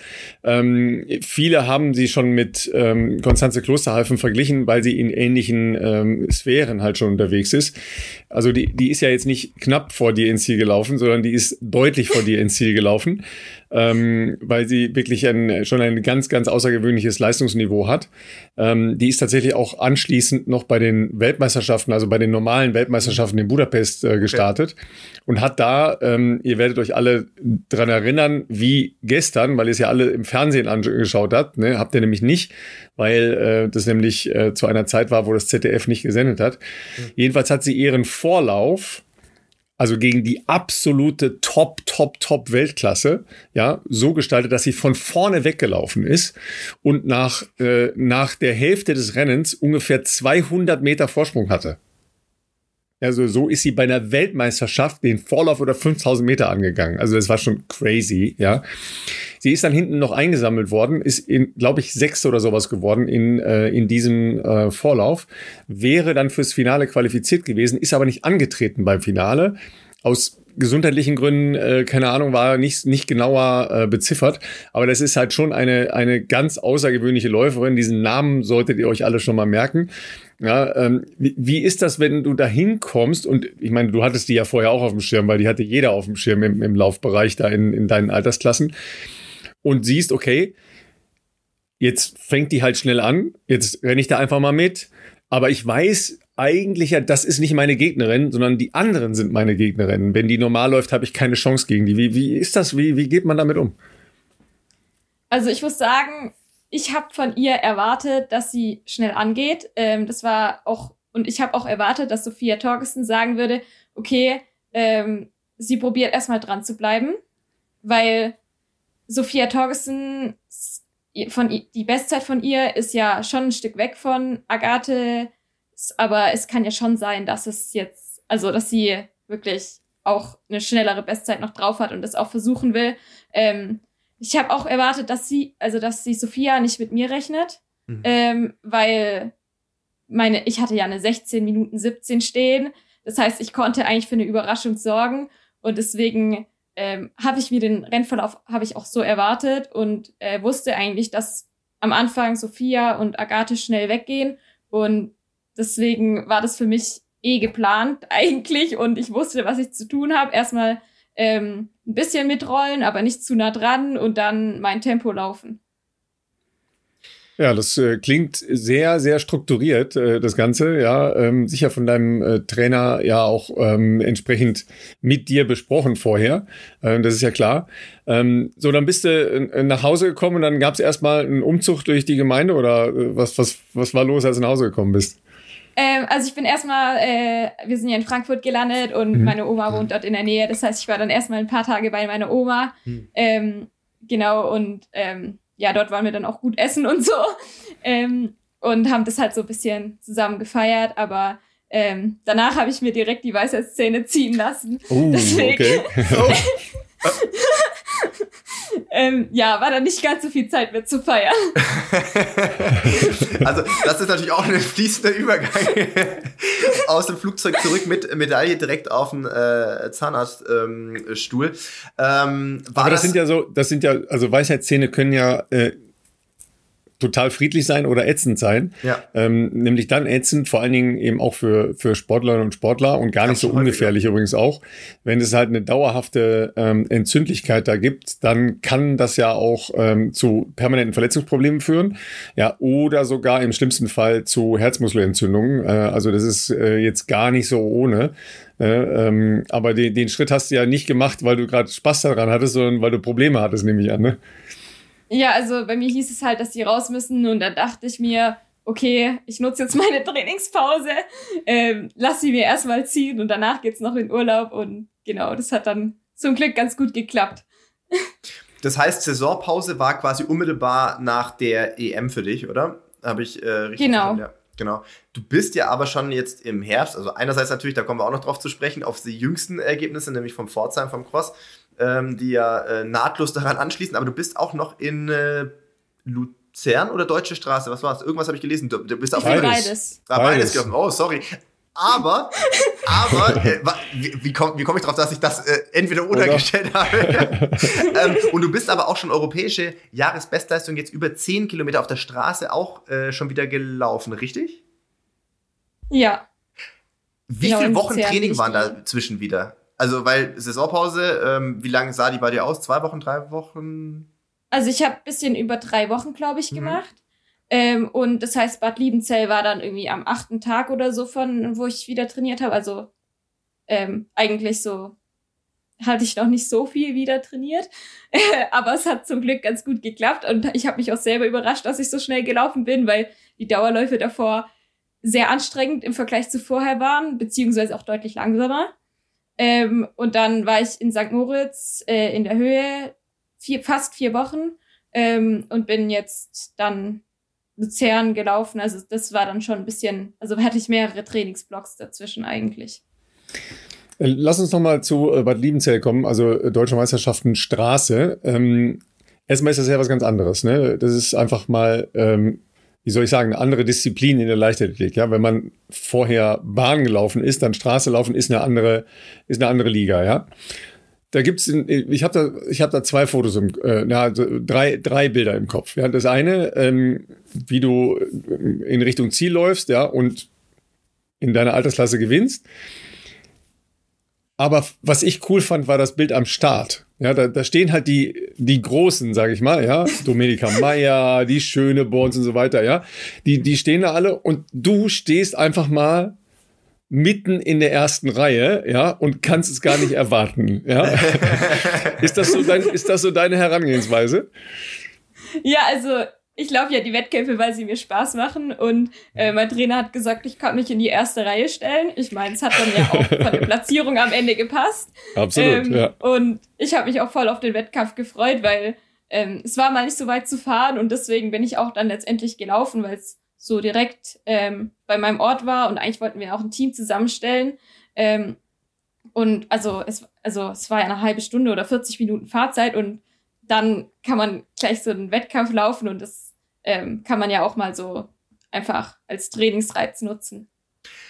Bad Liebzell muss ich auch gleich einhaken, also auch logischerweise nicht so weit weg von da, wo ich ursprünglich mal herkomme, ist eine wirklich geile Strecke. Also man muss jetzt unterscheiden, deutsche Meisterschaften an sich, ich will jetzt hier kein Bashing betreiben, aber deutsche Meisterschaften an sich sind ja leider in der Zwischenzeit jetzt nicht mehr die ganz großen Publikumsmagneten, würde ich jetzt mal sagen. Da sind natürlich die, die, die Family ist meistens dabei, die Trainer, die Trainingsgruppe, that's it, oftmals. Aber ich finde, Bad Liebenzeller ist mir immer positiv in Erinnerung geblieben und ich bin bestimmt zwei oder dreimal dort deutsche Meisterschaften gerannt, ähm, weil die da recht umtriebig sind, auch Halbmarathon-Meisterschaften auch ausrichten. Und die Strecke ist geil, weil ich glaube, ich bin sogar meine ja, zweite oder drittschnellste Zeit äh, ähm, auf der Straße auch schon mal dort gelaufen. Und das war tatsächlich damals äh, wenige Wochen bevor ich dann damals Olympia-Quali im Marathon gelaufen bin, also war für mich auch ein gutes Omen. Und die Strecke werden es glaube ich nicht geändert haben, das geht einmal immer um die, ich glaube es waren drei oder vier Runden um diesen was ist das? Bach, Fluss, Fluss ist zu groß, Bach, ja, glaube ich. Fluss einfach, ist genau, ja. Irgendwie sowas, oder, ja, ja, genau, ja, genau. Oder lass, lass, lass sagen wir Fluss. Und dann ist der Zieleinlauf meistens bei dieser, da geht's dann irgendwann so rechts weg bei, zwischen dieser Stadthalle in diesen Park da rein oder was das da ist, glaube ich. So war es damals zumindest. Ja, genau. Ich. Ja, du bist genau. aber sehr, sehr ortskundig. Ist das ein Fluss, ein Bach? Ist das eine Stadthalle oder ja, was? Ich will Hallo? nichts Falsches sagen, Alter. Da wirst, da wirst, du, egal was du hier im Podcast sagst, in, de, in, dem Moment wird man ja dafür später kriegst du irgendwelche E-Mails, wo die Leute sagen, ah, das ist doch also ein Bach. alle Zuschriften sagen, aus Bad Liebenzell, ja, alle Zuschriften Zuschriften aus Bad Liebenzell bitte direkt an Philipp. Ja, danke schön. Genau, bitte, bitte an meine, an meine private E-Mail-Adresse. Bitte nicht an Ralf Nein, ähm, also auf jeden Fall, genau, Bad Liebenzell, das äh, muss man hervorheben. Ob da ein Bach oder ein Fluss ist, das sei mal dahingestellt. Die Veranstaltungen fand ich immer geil. Die waren gut äh, organisiert. Da weiß ich, wie es jetzt dieses Jahr war. Ich war nicht dabei. Die waren aber im, im Kern gut organisiert. Man hat dieses Jahr, glaube ich, ein bisschen was gelesen wegen der ähm, Startzeiten gab es, glaube ich, hier und da mal ein bisschen, ich nenne es mal Kritik. Da war es wohl recht warm an dem Tag. Aber an sich finde ich die Events dort gut organisiert. Die Strecke ist tatsächlich ziemlich schnell. Ja, ja, uns hat auch richtig Spaß gemacht, dort zu laufen. Also, es war gut. Genau. Dann bist du direkt nach St. Moritz. Da jetzt die Frage. Also warte, warte mal kurz. Ich habe noch, ich habe noch äh, das, das dritte, äh, das dritte Bild im Kopf. Ah, ja. Das, da wollte ich auch noch. Äh, es gibt ein Bild ähm, mit dir und Mocky, also äh, Sabrina Mockenhaupt. Ähm, das sah so aus, als hätte es dir Spaß gemacht, sich mit ihr fotografieren zu lassen. Oder wollte sie sich dringend mit dir fotografieren lassen? Äh, nee, ich hatte sie gefragt. Also sie hat da so Fotos gemacht und ah, okay. ähm, mhm. ich hatte dann, glaube ich, eh Dopingkontrolle. Das heißt, ich musste eh ein bisschen warten und dann äh, hat sich das so ergeben und dann äh, fand ich das ganz nett, mit ihr ein Foto zu machen, weil sie hat ja auch schon eine krasse Karriere hinter sich ähm, Auf jeden Fall. und läuft auch immer noch, also richtig cool, deswegen. Die war auch nicht so weit hinter dir, glaube ich, ne? Nee, also sie ist ziemlich schnell, glaube ich. Also ja, ja, die 34, ist da 35 irgendwie. Ja, ja, genau sowas. Ja, irgendwie, irgendwie, irgendwie, ich meine 34, 30 oder sowas ist sie da gelaufen. Ja. So. Ja, das ist schon immer wieder erstaunlich, ne? Ja, also schon Vorbild ein bisschen. Ja, also ich denke auch, also auf jeden Fall, ich finde es auch äh, gut, weil sie halt ähm, auch immer so positiv auf einen wirkt. Ähm, das mag ich auch und einfach, äh, dass sie generell sehr offen ist ähm, und ähm, auch einfach immer noch läuft und die Freude verbreitet ist, finde ich voll cool. Äh, auf jeden Fall Mocky, äh, ein ich muss auch wieder überlegen, kann man Urgestein sagen, ohne dass das heute negativ rüberkommt? Nee, ich würde schon Urgestein sagen. Ich weiß nicht, 40, reicht das? 40 deutsche Meistertitel? Ich glaube noch mehr. Wahrscheinlich. Moki, du, du hörst ja auch ab und zu bei uns. Ich glaube 44 oder so. Genau, korrigier mich sonst gerne. Auch, ja. ähm, also das 44 deutsche Meistertitel, das muss man sich mal überlegen. Und auch wie viele äh, internationale Meisterschaften über einen so langen Zeitraum äh, jährlich und äh, häufig ja dann auch mehrere, auch im, im aktiven Bereich, äh, im Profibereich und Olympische Spiele, die hat damals schon eine ganze, ähm, ich würde fast sagen, Ära auf jeden Fall sehr geprägt und dominiert. Ähm, und natürlich dann irgendwann auch der Wechsel auf die Straße. Ich hatte immer das Gefühl, das Herz hing ein bisschen mehr noch an der Bahn als äh, an der Straße, was ja auch total legitim ist. Es muss ja nicht jeder irgendwie Marathon laufen, äh, was sie aber trotzdem sehr, äh, sehr, sehr gut gemacht hat. Ähm, und die, äh, die, die finde ich auch war oder ist immer noch eine absolut ähm, tolle Botschafterin fürs Laufen, weil sie so unverstellt ist und authentisch, so wie sie halt einfach ist. Und das tut äh, dem Sport immer gut, wenn es solche Charaktere gibt. Aber sag mal, ähm, wenn ich das richtig gesehen habe, das steht ja bei dir auf dem Insta-Account, äh, Gira, äh, du bist auch schon elfmal deutsche Meisterin, ne? Also bei, bei äh, Mocky genau. sind es nur die im, äh, im Erwachsenenbereich, die 44. Ja, ne? ja, ja aber, aber du halt hast auch schon elf deutsche Meistertitel gewonnen. Trotzdem krass, Hallo. Ja. Gibt's, äh, ab, wann, ab wann ist aktuell Beginn deutscher Meisterschaften? Gibt es einen U16-WM oder erst U18? Äh, U16, nee. aber man darf erst starten, wenn man W15 ist. Also es ist okay. quasi nur ein Jahrgang bei okay. der U16. Ja. Du darfst starten als W14, wenn ich das mal ganz kurz einwerfen darf. Ähm, Ach so. Aber nur in der Staffel. Ah. Ja, okay. Ne? Also das, äh, weil, weil meine Tochter gerade ähm, diesen Fall hatte, ähm, die ist ja in, in Stuttgart bei den deutschen Meisterschaften gewesen als W14, mhm. aber nur in der Firma 100 Meter Staffel. Okay, okay. Okay. Ne? Also so ist das. So, äh, frag doch den Fachmann, Kinders. Ich ja. wollte gerade sagen, da bin ich jetzt leider auch ein bisschen den zu weit Fachvater, raus. In der, in, in, in, der Hinsicht den Fachvater. ja, ich, ich glaube, zu Deutsche Cross oder sowas haben wir auch damals schon relativ früh gemacht, aber da waren wir da waren wir nicht U16. Ich weiß nicht, ich glaube, das gab es damals. Ich glaube, U18 waren wir einfach, glaube ich. Äh. Kann ja, sein, Deutsche ja. Cross war auch U18. Genau, genau, genau. Ja, Deutsche, mhm. genau. Das fand ich auch immer ganz, ganz gut, also, um da mal reinzuschnuppern, eben auch vor dem Hintergrund, dass man ja, wenn man eine äh, entsprechende Trainingsgruppe hat, äh, dann immer ja auch irgendwie mit einem mit einem Team starten kann. Ja. Ja, bevor ja. wir zu dieser Leidenschaft kommen, ähm, noch mal kurz zu diesem Straßengelaufe. Das ist ja schon schon eine andere Kiste. Ähm, Carbon-Schuhe, ja, nein, vielleicht? Ja, auf jeden Fall. Also, das merkt man schon einen deutlichen Push. Mhm, okay. Und wie ist das jetzt? Weil ich habe irgendwo gelesen, dass du diesen Begriff, den äh, Philipp auch immer gerne äh, benutzt, äh, auch sehr liebst, nämlich äh, Ballern auf der Bahn. Ja? und, und, dann kommt man, kommt man zur Straße und es ist ja doch ein Hauch anders. Ne? Wenn, wenn du diese Szenen mal beschreibst, wie, wie anders sind die und, und was macht da und was macht dort Spaß? Also, ähm, ich finde, auf der Straße ist es ja vor allem länger. Das mhm. heißt, man muss länger eine gewisse, also Belastung aushalten und das ist ja auch vielleicht für den Kopf äh, auch eine Schwierigkeit, äh, dass man wirklich äh, lange an dieser hohen Belastung, also immer dieses Tempo trotzdem weiter durchzieht. Ähm, und irgendwie macht es eben schon Spaß, diese Grenze äh, auszutesten und gleichzeitig auf der Bahn ist es aber halt, wenn man jetzt kürzere Läufe intensiv macht, ähm, das ist schon auch, also man muss ja auch seinem Kopf ein bisschen vielleicht überreden, ja komm, du kannst jetzt noch, du kannst schneller laufen und dann geht da auch immer noch was. Ähm, und ich glaube, da gibt's halt schon so diesen Unterschied, aber ich glaube, um ihn zu realisieren, muss man ihn wahrscheinlich selber erleben. Ja. Ich glaube genau, es ist wie du sagst, es ist äh, also also Schmerzen, Schmerzen kann beides verursachen, halten wir das mal fest. Das auf jeden Fall, aber es ist auch irgendwie geil, wenn ja. du einfach so 10 mal 400 machst oder sowas im Stadion. Das fand ja. ich, war ein schönes Programm, das kann man im Kopf gut einteilen. Das ist jetzt nicht, also nicht, dass wir nicht auch irgendwann schon dann, wenn man älter wird, muss man ja mehr Läufe machen. Dann muss man mal 25 mal 400 machen. Die fand ich jetzt immer so semi-geil, weil da denkst du halt nach, das hast du sieben Läufe gemacht. Dann, ja, Moment, ich gucke, muss mal kurz überlegen auf meine Uhr, wie viel haben wir noch? Ach, scheiße, 18, okay, ja. Aber, aber, aber bei 10 war das halt geil, weil die waren dann natürlich meistens auch auf einem anderen Intensitätslevel. Das hat schon Bock gemacht, einfach schnell zu laufen irgendwann zu merken, dass man ja dann mit Laktat konfrontiert wird. Das ist aber irgendwie auch irgendwie geil so ein bisschen. Also das ist so ein, so ein, so ein ähm, Ding. Und dann, wenn man weiß, es sind noch zwei, drei Läufe, dann ist halt meistens auch noch All-In. Und das fand ich schon auch immer cool. Das gibt's in dem Ausmaß später dann irgendwann nicht mehr. Spätestens, wenn man so Marathon-Workouts macht, so siebenmal drei Kilometer oder sowas.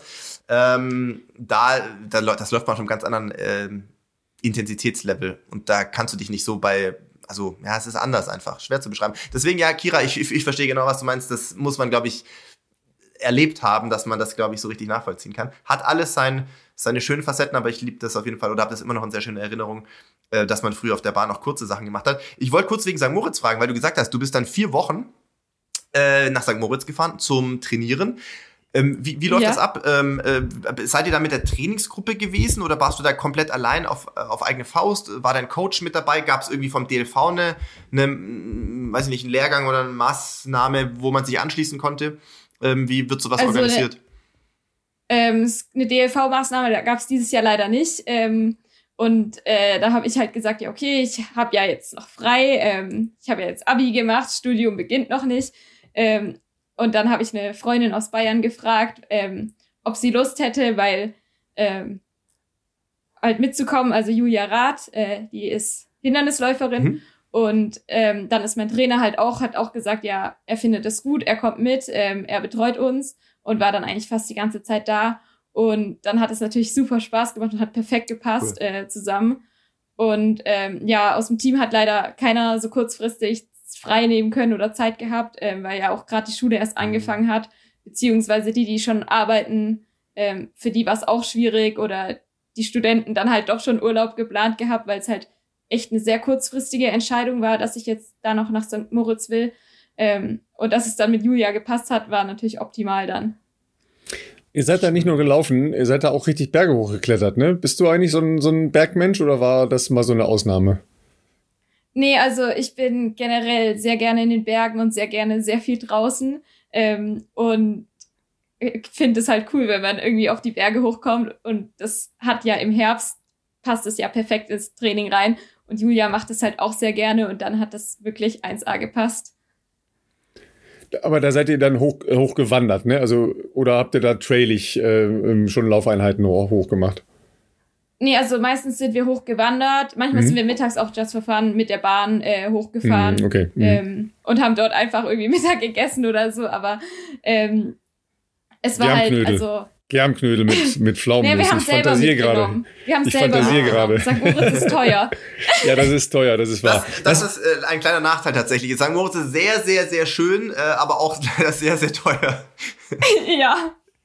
Nee, und also um den einen See kann man auch auf 2500, glaube ich, haben wir dann, also wir sind hochgewandert. Die mit der Runde, die so, was ist die, 800 gemacht. Meter oder so? Oder ist die ein Kilometer? Ja, ich glaube 900 Meter. Ja, genau, genau. 900, ja. Ja.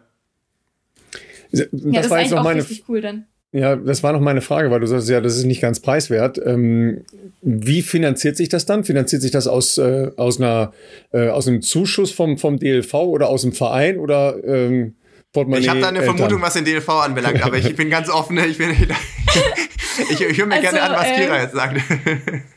Äh, meine Eltern sind eine sehr gute finanzielle Unterstützung mm, und verstehe, von meinem Verein, verstehe, verstehe. Äh, mm. mein Verein leistet auch finanzielle Unterstützung und dann ähm, konnte ich das finanzieren. Hm. Genau. Hast du denn, das ja. ist ja wirklich auch eine legitime Frage. Ich meine, du bist jetzt, ähm, kommst nächstes Jahr, nee, doch, du bist jetzt 19, bist du nächstes Jahr in der U23, ja, genau. Ähm, ja. Das wird ja ein Bereich oder ist ja ein Bereich, der zunehmend jetzt, also es ist jetzt schon spannend und extrem gut, aber es wird ja immer interessanter, weil man natürlich im U23-Bereich auch dann noch mehr gegen ähm, ältere äh, Athletinnen antritt, irgendwann ja dann vielleicht auch bei deutschen Meisterschaften äh, Aktiven startet und so weiter. Ähm, wie ist, und ich meine, die Zeiten, äh, mit 15,50 bist du ja wahrscheinlich in der deutschen Bestenliste auch äh, bei den Aktiven, keine Ahnung, müsste ich jetzt lügen, ich habe nicht reingeguckt, aber Top 8 Zehnte. wahrscheinlich. Ah, okay, okay, zehnte, aber okay. ja, habe ich, hab ich jetzt nicht schlecht geschätzt. Also so aus dem Bauch raus, das ist ja schon, äh, das ist ja schon krass für dein noch äh, vergleichsweise junges Alter. Ähm, Gibt es denn da schon äh, Partner, Sponsoren, die vielleicht äh, schon Kontakt irgendwie aufgenommen haben? Weil ich meine, so viele äh, U20 äh, Vize-Europameister und Europameisterinnen haben wir jetzt ja nicht unbedingt. Also ja, also ich werde ja von Essex äh, gesponsert. Okay. Ähm, und äh, zusätzlich habe ich äh, einen Vertrag mit meinem Optiker, ähm, mhm. das halt auch ganz praktisch ist, weil ich dann so Kontaktlinsen habe, die ich eben nachts tragen kann und ah. tagsüber sehe. Ja, ähm, was ja, ja. für mich sehr erleichternd ist. Kann ich total nachvollziehen. Ich hatte auch lange Kontaktlinsen und das ist äh, teilweise schon, ja vor allem wenn man länger unterwegs ist, je nachdem, wo man hinreist äh, und du keinen Ersatz äh, mitnimmst oder dabei hast oder keine Ahnung, dann ist das natürlich auch ein bisschen ähm, schwieriger äh, oder unangenehmer. Also ich fand gerade so Kenia ähm, war immer, war ich danach nicht unglücklich, als dann irgendwann die Augen gelasert waren, muss ich sagen. ja. Und äh, jetzt schlagen wir nahtlos einen Bogen von Luzern, äh, wo du ja auch nochmal äh, sehr schnell gelaufen bist, äh, in äh, von Ralf schon angesprochene äh, Tiefe geläuft, denn du bist in Pforzheim am vergangenen Wochenende äh, Cross gelaufen. Pforzheim gehört wahrscheinlich immer noch zum deutschen Cross Cup, sofern es den noch gibt. Ähm, ja. Und ist meistens da das Auftaktrennen und ja auch eine wichtige, ähm, eine wichtige Standardbestimmung Richtung Cross-EM-Quali. Ich glaube, für die U20 ist es eigentlich schon auch nur das eine Rennen äh, oder, also bei den Männern war es früher so oder im aktiven Bereich, dass die mehrere Rennen zusammen bewertet haben, häufig auch. Aber ich glaube, für die U20 war ja Pforzheim so mehr oder weniger Ausscheidungsrennen schon für die Cross-EM, oder? Also Pforzheim werden die, in Pforzheim die ersten zwei äh, Deutschen äh, qualifizieren sich und dann bei den Deutschen sind es, glaube ich, die ersten drei oder mhm. so. Ähm, genau, das heißt, ähm, die ersten zwei in Pforzheim sind eben sicher qualifiziert. Und äh, Brüssel ist ja dann äh, traditionell nämlich mal am 1. Dezember-Wochenende ich glaube irgendwie Oder irgendwas 10., 12. Dezember. Ah, okay, sogar eine Woche so. später. Okay, okay. Also, mhm. Und ähm, du hast aber trotzdem vor, du rennst jetzt noch ein paar äh, Läufe wahrscheinlich bis, äh, bis zur Cross-EM oder äh, ist der Fokus jetzt voll aufs Training ähm, gerichtet?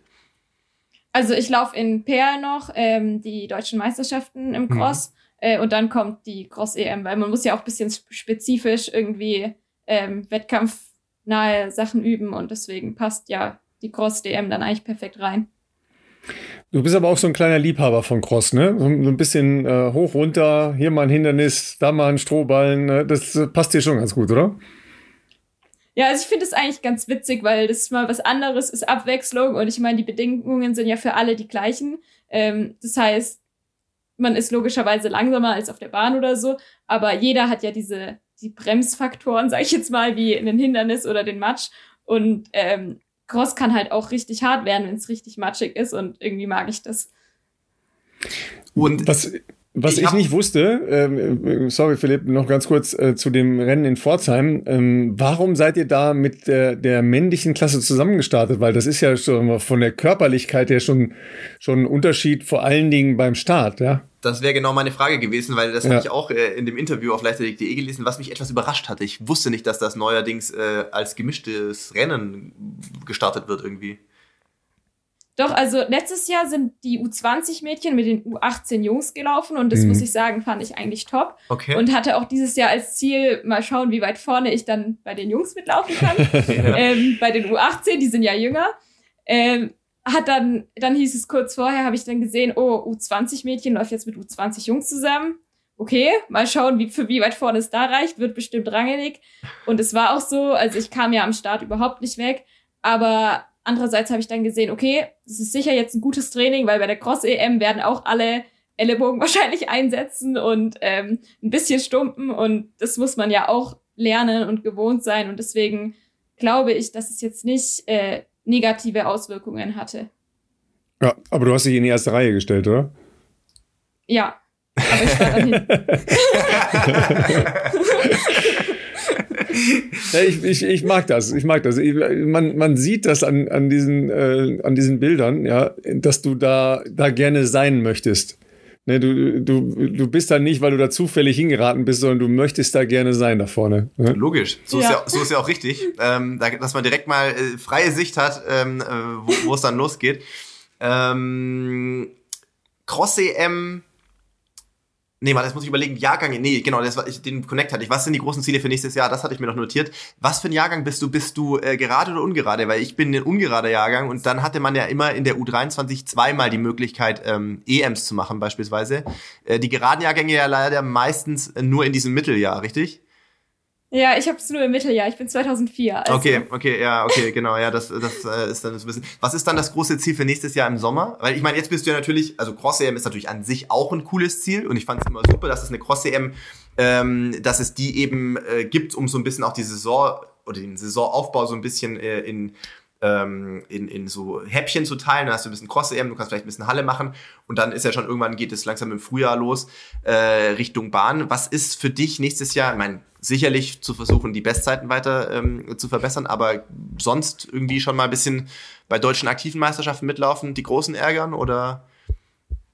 Ja, also äh, das ist mein Plan. Also bei den aktiven äh, Deutschen und die deutschen U23, die sind eine Woche auseinander und Au, ja. äh, darauf werde ich auf jeden Fall mhm. meinen Höhepunkt legen. Ähm, genau, weil internationale Starts in der U23, hast du ja gesagt, gibt's nicht wirklich. Mhm. Ist ein bisschen schade, aber. Es gab früher noch genau. so einen Länderkampf, äh, weiß aber nicht, ob es den noch gibt. Der war immer im August, glaube ich. Das war äh, Deutschland, Österreich, Schweiz und Polen, glaube ich, oder sowas. Äh, da, da, haben wir auch mal im Olympiastadion äh, sogar so einen Wettkampf gehabt vor der WM damals 2009, so als quasi Test für die WM. Äh, das ist aber natürlich relativ klein, aber das war zumindest einmal eine Möglichkeit, dass man im Sommer auch nochmal äh, irgendwie das Nationaltrikot anziehen konnte. Gibt's sowas noch oder ist sowas auch eingeschlafen?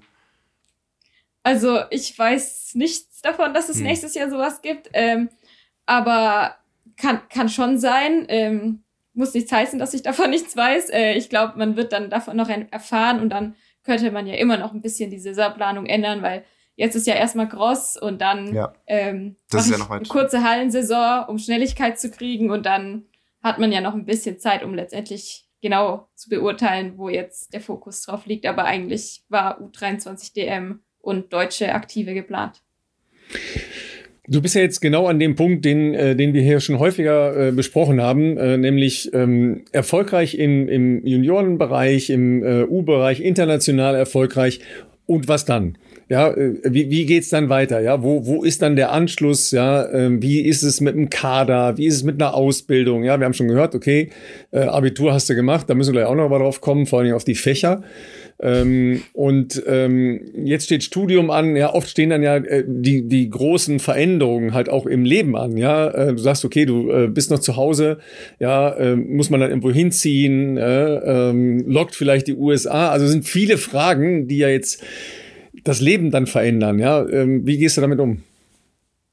Ähm, also ich glaube, ich sehe die Sache ganz locker, weil ich glaube, es kommt, wie es kommt.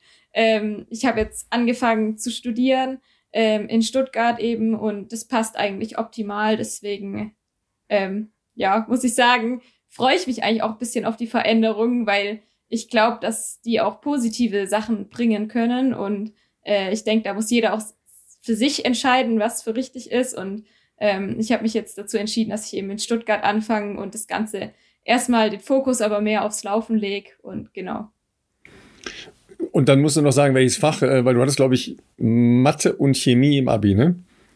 Also ich hatte Mathe, Physik und Chemie im Abi und äh, studiere jetzt Mathe, Physik auf Lehramt.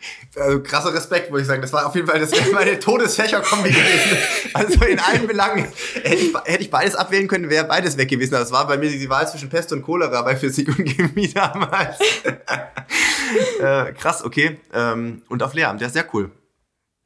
Also naturwissenschaftlich ja. orientierter Mensch. Ähm, was, was fasziniert dich daran? Und ähm, das mit den Zahlen ist ja das eine. Ähm, musst du auch alle, alle Zeiten im Blick haben oder ist das jetzt nicht so auf den Laufsport übertragen, dass du jetzt jede Zeit im Kopf hast oder jede Zwischenzeit oder jedes Tempo dir ausrechnen kannst und so weiter?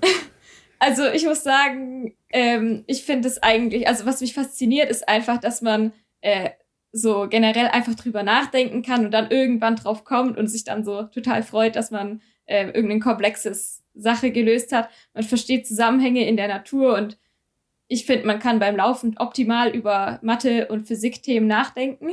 Ähm, deswegen passt es für mich eigentlich ziemlich gut und ähm, ja, irgendwie so, ich glaube, dass was war, was war nochmal die andere Frage?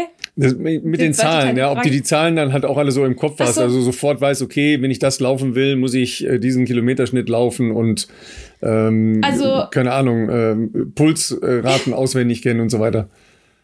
Also sowas kann ich überhaupt nicht. Also ich verzähle mich auch sehr gerne, wenn wir jetzt zum Beispiel Sprünge machen, dann verzähle ich mich gerne. ähm, oder auch bei Sprints muss ich immer andere Leute fragen, wie viele wir jetzt haben, weil da verzähle ich mich sehr gerne. Also das passt da nicht so zu meinem Mathe- und Physik-Interesse ähm, eigentlich. Deswegen, ja, aber äh, und Zeiten, also ich muss sagen, ich rechne mir oft während dem Laufen dann schon aus, zum Beispiel, wie viel Prozent oder im Bruch, wie viel, ich habe jetzt drei Viertel von den Tempoläufen.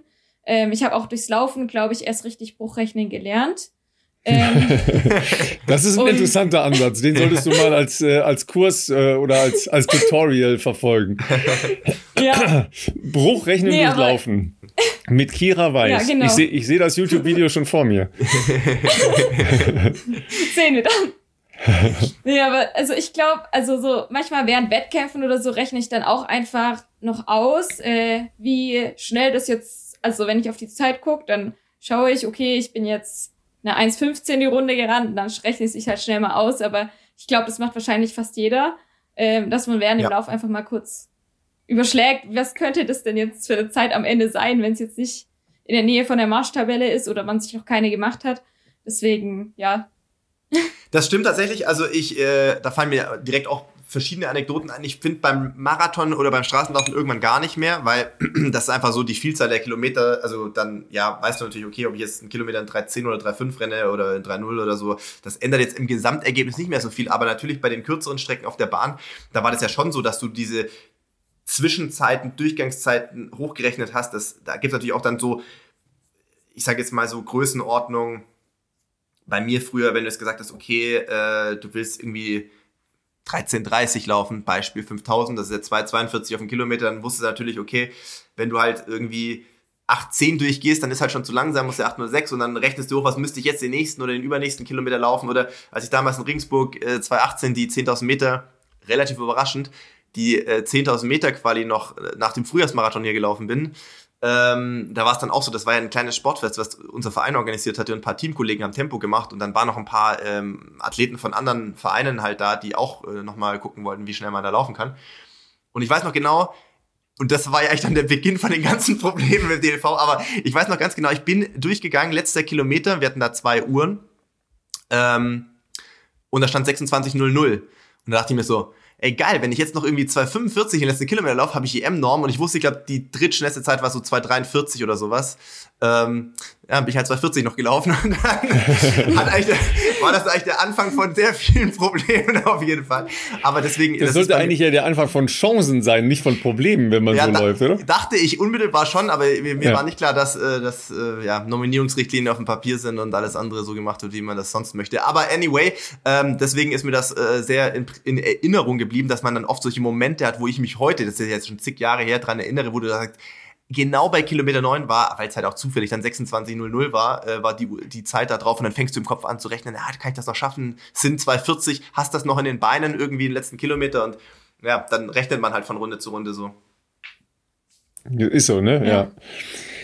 Sag mal, und ähm, wir, wir haben jetzt ja in den letzten Wochen ähm, auch viel diskutiert. Äh, in, der, in der Szene wird ja sehr heftig diskutiert über, über Kader, über äh, Perspektiven, über ähm, Leute, die gestrichen werden aus Kadern und so weiter. War ja im, im Laufbereich halt auch eine, eine Menge Diskussion. Du bist ja als Nachwuchsläuferin in, in, in der Klasse, ich sage mal, selbstverständlich in einem Kader drin. Ähm, wie, wie erlebst du das so, ähm, die Unterstützung da in deiner Altersklasse und wie erlebst du die Diskussion um die äh, Leute, die rausfliegen aus dem Kader? Vielleicht kennst du ja auch welche.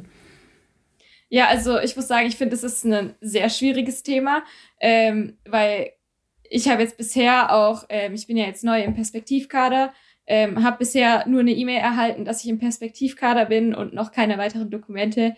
Ähm, wir haben eine Videokonferenz mit der Bundestrainerin gemacht, ähm, wo dann vorgestellt wurde, was es vielleicht für Möglichkeiten gibt. Ähm, allerdings muss ich sagen, sind die jetzt für mich nicht 100% ansprechend, ähm, dass ich jetzt nicht unbedingt viel damit anfangen kann, äh, mit den Möglichkeiten, die es jetzt für mich gäbe. Beispielsweise gibt es ja Athleten, die irgendwo ins Trainingslager gehen, da könnte man eventuell mitgehen. Aber wenn das halt vom Tempo überhaupt nicht passt, dann brauche ich nicht nach Afrika gehen und stehe alleine da, weil ich viel zu langsam bin. Ähm, deswegen, also solche Sachen bringen mir dann eigentlich jetzt nichts. Ähm, deswegen ist es jetzt auf, aber auf jeden Fall, also bin ich mal gespannt, was jetzt noch für Dokumente vom Perspektivkader kommen. Da sollen jetzt auf jeden Fall noch Dokumente jetzt demnächst kommen. Ähm, ich muss sagen, ich finde es krass, wie viele rausgeflogen sind und wie wenige nur noch im Kader sind. Ähm, und frag mich, wie man will man damit wirklich internationale ähm, Erfolge erzielen, wenn man so wenige Menschen im Kader hat ähm, und so wenige unterstützt, weil vor allem für viele Nachwuchssportler ist es, denke ich, so relevant, dass sie in einem Kader sind, äh, weil sie eben gar keine finanzielle Unterstützung sonst bekommen oder gar keine Unterstützung in irgendeiner Form und ähm, dann ist halt auch die Frage, was machen die Leute nach der Schule? Wie kriegen die das mit dem Studium hin? Und wenn da halt keine Unterstützung da ist, weil sie keinen Kaderstatus mehr haben, ich meine, ein Kaderstatus hilft einem schon in vielen Fällen auch zu argumentieren, ähm, bei der Uni oder sonst in anderen Bereichen, ähm, um ein bisschen Erleichterung vielleicht zu kriegen. Und dann ist es, finde ich, sehr schade, wenn so viele rausfliegen, weil man damit, würde ich sagen, viele äh, ja, Talente oder erfolgreiche Sportler, die vielleicht äh, wirklich eine Zukunft haben, eigentlich zerstört. Noch, noch mal, ähm, in deinem Bereich sind auch ähm, nur so wenige Leute, äh, also in deinem Laufbereich, ich habe das jetzt gar nicht genau auf dem Schirm, wer, äh, wer in dem Perspektivkader im Laufen weiblich noch, äh, noch drin ist. Ja, also es sind schon ein paar, aber mich hat's auch überrascht, wie viele rausgeflogen sind. Mhm, okay. Also ähm, die auch also es gibt welche, die international gestartet sind dieses Jahr, die nicht mehr im Perspektivkader, also die davor im Perspektivkader sind, die jetzt rausgeflogen sind und sogar in gar keinem Kader mehr drin sind, äh, also kein Bundeskader, da denke ich mir halt, es ist schon irgendwie schwierig dann für die Athleten irgendwie sich weiterzuentwickeln, wenn es halt, also klar, der, man braucht nicht unbedingt in einem Kader zu sein, um Leistung zu bringen, aber es hilft eben den Sportlern. Und deswegen ja, finde ich sehr schade, wenn so viele rausfliegen. Total, also neben dem genannten ja. Aspekt mit ähm, finanzieller Förderung, äh, das, das ist ja also total äh, ein offensichtliches Thema. Ich meine, hängt sehr stark, glaube ich, davon ab, aus was für einem ähm, Elternhaus man vielleicht kommt, äh, wie, wie da die Situation ist, äh, je nachdem, wie viele Geschwister man vielleicht auch hat, ähm, äh, können die dann noch ähm, Leistungssport unterstützen, zeitlich, monetär, all diese Dinge. Der andere Aspekt ist, ähm, wie du sagst, je weiter man kommt, Schule war das teilweise schon relevant, aber spätestens im Studium hilft es natürlich schon manchmal zu sagen, ähm, dass man äh, eben Bundeskaderathlet ist und wenn man diesen Claim, das ist zwar irgendwie ja, schwierig, weil am Ende des Tages hängt es ja eher von der sportlichen, vom sportlichen Profil ab, aber oftmals ist es halt so, dass dann, wenn du sagst, du bist im Bundeskader, das noch ein gewisses Gewicht hat, um manche äh, Dinge in gewisser Weise argumentieren zu können, das ist wichtig und natürlich auch ganz äh, ganz banal ähm, so Dinge, ich meine, du kommst aus, äh, weiß nicht, ob das jetzt realistisch ist, äh, roundabout aus der Gegend von Gerling, ich weiß nicht, aber OSP ist zumindest in Stuttgart, ob das jetzt abbildbar ist, dass du da regelmäßig dort bist, weiß ich nicht, aber zumindest hätte man da natürlich auch den Zugang, dass man äh, kostenlos Physiotherapie äh, bekommen kann und andere Serviceleistungen, die an einem Olympiastützpunkt angeboten werden. Weiß nicht, ob zum Beispiel in deine Entscheidung äh, mit dem Studium eingeflossen ist, ob du da mit einem Laufbahnberater dort mal gesprochen hattest. Ähm, das, das wird ja auch angeboten, dass man quasi zumindestens, äh, sagen wir mal, in der Endphase der Schule dort mal einen Termin machen kann, kann man sagen, hey, ich möchte äh, das oder das äh, und ich möchte aber weiter Leistungssport machen, dann versuchen die natürlich auch mal gewisse ähm, Szenarien aufzuzeigen, sage ich jetzt mal. Ähm, und ja, also es sind natürlich oft die von uns angesprochenen monetären Aspekte, die natürlich auch wichtig sind, ganz klar, aber auch andere Sachen, die damit äh, zusammenhängen, ähm, die das Leben für diejenigen, die das jetzt halt, äh, die da nicht mehr Teil von sind, auf jeden Fall nicht leichter machen. Ganz im Gegenteil. Ähm, es gab ja ein paar äh, durchaus prominentere Namen, äh, die sich da auch äh, jetzt äh, öffentlich mal dazu geäußert haben. Ähm, ich glaube, Jens Mergenthaler war dabei, Marius Probst, ich weiß nicht, ob ich jetzt jemanden unterschlagen habe, aber ähm, die das. Max, Max Torwirt als, äh, als Athletensprecher ist natürlich ja auch, als Athletensprecher, auch nicht mehr im Kader drin. Ja. Mhm. ja, genau, richtig, den nicht zu vergessen. Ähm, das sind ja alles, also äh, Leute, also gerade ich glaube auch bei bei Jens oder bei Marius, also die waren beide eine super Saison, glaube ich, gemacht. Ne? Also, und dann ist halt immer die Frage, und auch das Signal nach außen, ein Jahr vor einem Olympiajahr, dann solche Athleten, die da ja auch schon lange auf einem echt hohen Niveau unterwegs sind, äh, zu sagen, nee, äh, danke, das war's. Und ich könnte mir auch vorstellen, dass die Art und Weise, wie es mitgeteilt wurde, so war wie bei mir, dass du irgendwann einfach eine E-Mail bekommst oder einen Brief, ja, ähm, ciao, äh, nach zehn Jahren oder sowas, da denkst du dann halt auch, okay, alles klar, Leute, danke für nichts. Und ähm, deswegen, ja, es ist halt gerade äh, problematisch, glaube ich, für viele. Ich äh, bin, also erstmal gut, dass natürlich Leute wie, wie Kira äh, logischerweise erstmal aus den U-Bereichen da mitgenommen werden, aber am Ende des, am Ende des Tages ist es halt so, die, die mitzunehmen, das ist ja schon mal also das ist ja mal die Basis, dass man überhaupt noch jemanden hat, der auf so einem Level äh, Sport macht wichtig ist halt, was dann jetzt anschließend in den nächsten Jahren äh, passiert, ähm, auch äh, oder an Unterstützung zu äh, kommen gelassen wird. Und ich weiß jetzt gar nicht, äh, das äh, zeigt ja, wie gut ich mich auf die Folge vorbereitet habe. Nein, aber wie ist denn die Bundestrainer-Situation? Wer ist denn überhaupt gerade deine Bundestrainerin? Weil da muss man, muss ich mich jetzt selber wieder, es. ich muss mich selber wieder in Schutz nehmen. Das hat ja auch in der letzten Zeit, also da haben ja Posten äh, vom hier oder da, also die wurden ja ausgetauscht wie sonst noch was. Da ist man war schon, war schon bei uns im Podcast. Katrin Dörre-Heinig? Nee, stimmt, Wolfgang war bei uns. Äh, wer war bei uns im Podcast? Der. Fängt mit I an und geht mit B weiter. Okay, sorry, bei 187 Folgen bin ich jetzt vielleicht nicht ganz so. Ja, das äh, ist, äh, also ihr müsst alle Folgen nochmal durchhören, ja, und dann kommt ihr, kommt auch Philipp wieder drauf. Ja, Isabel Baumann ist die äh, Bundestrainerin. Ach was, okay, krass. Aber für Langstrecke quasi, dann Langstrecke genau, Frauen. Ja, also für, für Langstrecke Frauen, ja, ne? Stimmt, und, äh, hatte ich mitbekommen, ja. Wenn ich das richtig auf dem Schirm habe, sind in diesem Segment, also in dem, in dem du ja auch bist, also jetzt mal grob 5000 Meter, ja, ähm, sind nur noch Hanna, Lea Meyer und Konstanze Klosterhalfen im Kader, richtig? Also viel mehr können es nicht von sein. Von den Erwachsenen? Von den, ja, von den Erwachsenen, ja. Ne? Das kann sein, also es sind nicht viele. Alina? Nee, sind, Reh? Ist, glaube ich, auf äh, 10.000 und Marathon. Ah, okay, okay. Ja, also die ist schon, glaube ich, auf Straße orientiert. Ja, ähm, bei, bei Lea bin ich nicht hundertprozentig sicher. Die kann natürlich auch bei drei Hindernis sein. Können auch drei Hindernis ja, sein. Ja. Ähm, Olivia Gürt ja. äh, natürlich auch. Ähm, ja, die ja bei der ähm, WM da eine U23-Bestleistung gelaufen ist. Also das, das sind ja Leute, äh, nochmal, da sind jetzt ja nicht zehn, ja, das ist ja das, nee. was du angesprochen hast, Kira, wo du sagst, okay, da fahre ich jetzt mit ins Trainingslager und kann da mitlaufen, weil Hanna äh, hat eine Bestleistung, die ist 50 Sekunden schneller als deine. Äh, die von Konstanze ist noch mal schneller mit denen kannst du nichts trainieren, ne? Dann trainierst du alleine in Südafrika. Es ist ne? sicherlich ja. inspirierend und motivierend, wenn man ja. mit denen mal sein kann, aber dafür muss man jetzt nicht vier Wochen nach, I don't know, Kenia oder irgendwas fahren oder Dalstrom oder so, weil in der, in der Trainingspraxis ergeben sich da jetzt nicht so viele ähm, Schnittmengen, sage ich jetzt einfach mal, äh, als dass es das, äh, als dass es äh, so viel sinnvoll äh, so viel Sinn machen würde zum, zum jetzigen Zeitpunkt wahrscheinlich. Aber ähm, ja, aber es wird sehr dünn. Also das ist halt das nächste Problem, was wir auch gesagt haben. Also früher, das klingt jetzt wieder, als wäre das schon tausend Jahre her, aber als ich damals äh, in Kiras Alter war und dann hatten wir damals noch, das gab es jetzt glaube ich in Dortmund. Ich weiß nicht, warst du in Dortmund auch? Da war so ein Eröffnungslehrgang. Äh, nee, ich war nicht in Dortmund, weil ich Genau, weil ich direkt danach Luzern gelaufen bin. Deswegen okay, aber du wärst eingeladen gewesen wahrscheinlich, oder? Ja, genau. Okay, das finde ich schon mal gut. Das ist, man muss ja auch mal nicht nur kritisieren, sondern auch sagen, was gut ist. Ich könnte mir vorstellen, dass das ähm, Werner Klein äh, angeleiert hat und umgesetzt hat, weil äh, Werner Klein, bevor er jetzt leitender Bundestrainer äh, für den Laufbereich, für den gesamten Laufbereich geworden ist, war ja Werner Klein ganz lange auch äh, Hindernisbundestrainer, äh, bevor er dann eine Zeit lang ähm, ja, nee, reden wir nicht weiter. Also gab da sicherlich auch in Funktionärsebene, glaube ich, gewisse Dinge, warum er plötzlich kein Bundestrainer mehr war. Aber ich fand, Werner hatte ich immer einen sehr guten Eindruck, dass er einen guten Job macht, obwohl ich jetzt nie im Hinderniskader war. Und Werner war, glaube ich, auch einer der Mitinitiatoren, dass wir früher immer im Herbst so einen Eröffnungslehrgang hatten für alle Laufbereiche. Also da waren dann damals immer in Saarbrücken am OSP, ähm, was auch ein cooles Areal ist und super zum Trainieren mit Halle, mit also mit Rundbahn, äh, mit Stadion, mit äh, Riesenanlagen, ähm, weil ja auch viele Triathleten dort sind, äh, Schwimmbad und Co ähm, hatten wir eigentlich immer so ein verlängertes Wochenende, halbe Woche rum, würde ich sagen, äh, so ein Eröffnungslehrgang, wo alle Kader waren, Mittelstrecke, Langstrecke, äh, Hindernis, äh, ich glaube sogar Marathon und äh, vor allem alle Altersstrukturen, egal ob du dann jetzt irgendwie 18, 19 warst oder äh, wegen mir äh, Mitte 30, das fand ich extrem cool, weil zu so einem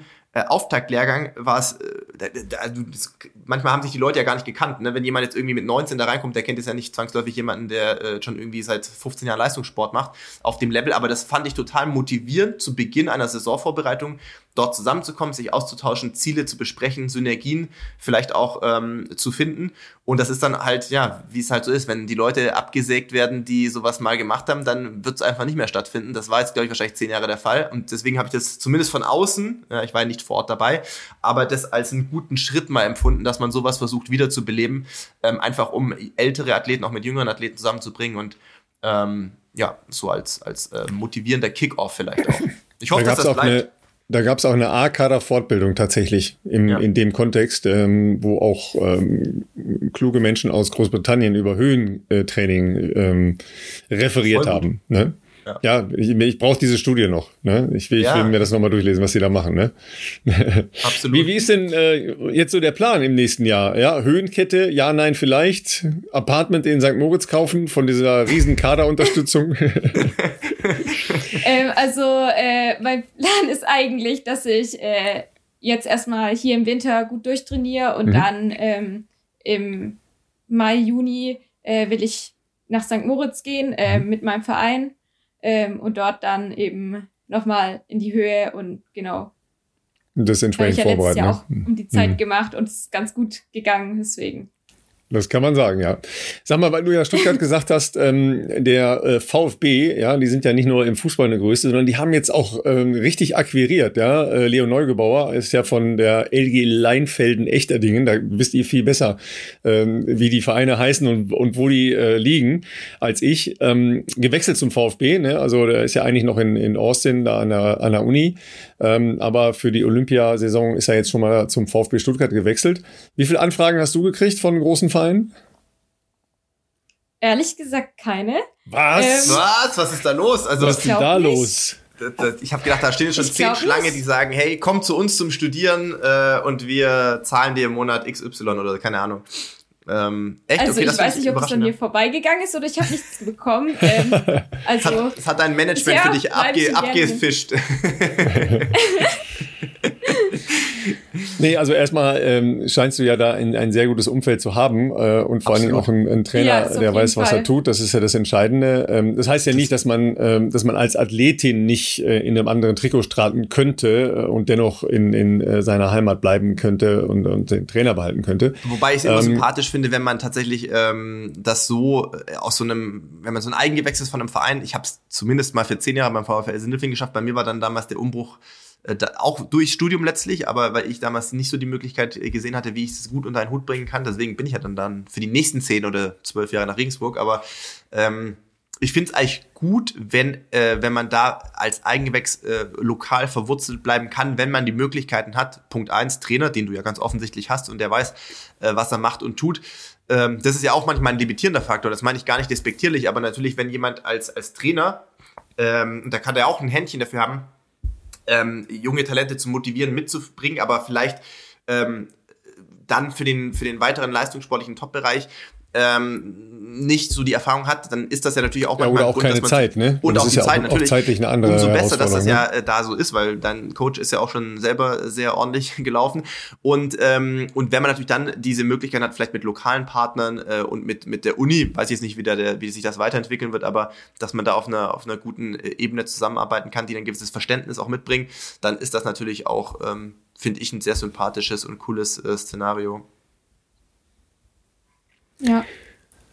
Ja, vor allem passt es ganz gut, da wo ich jetzt studiere, ähm, in Feingen, das liegt eigentlich direkt neben Gerlingen auch. Das heißt, ich komme da sehr schnell hin und ähm, habe auch in Feingen auch mal einen Wald, wenn ich mal woanders laufen will. Ähm, das ist halt eigentlich optimal.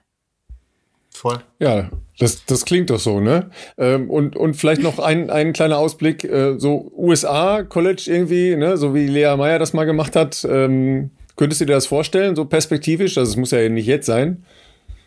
Ja, also ich wurde von sehr vielen angeschrieben und habe gesagt, nee, auf jeden Fall erstmal nicht, weil ähm, ich will erstmal gucken, wie weit ich hier, hier komme. Und ähm, ich glaube, es ist auch nicht unbedingt alles vielleicht so gut, wie es ähm, verkauft wird oder nee, wie einem gesagt wird. Nee, sicher nicht. Ähm, nee. Auf jeden Fall ich denke, ähm, ich denke zum Beispiel im Punkt medizinische Versorgung könnte es sein, dass wir hier in Deutschland doch eine bessere haben. Ähm, und außerdem läuft's hier gerade so gut, ich komme hier gut zurecht, mir macht's Spaß. Warum soll ich am System jetzt was verändern? Ähm, Richtig.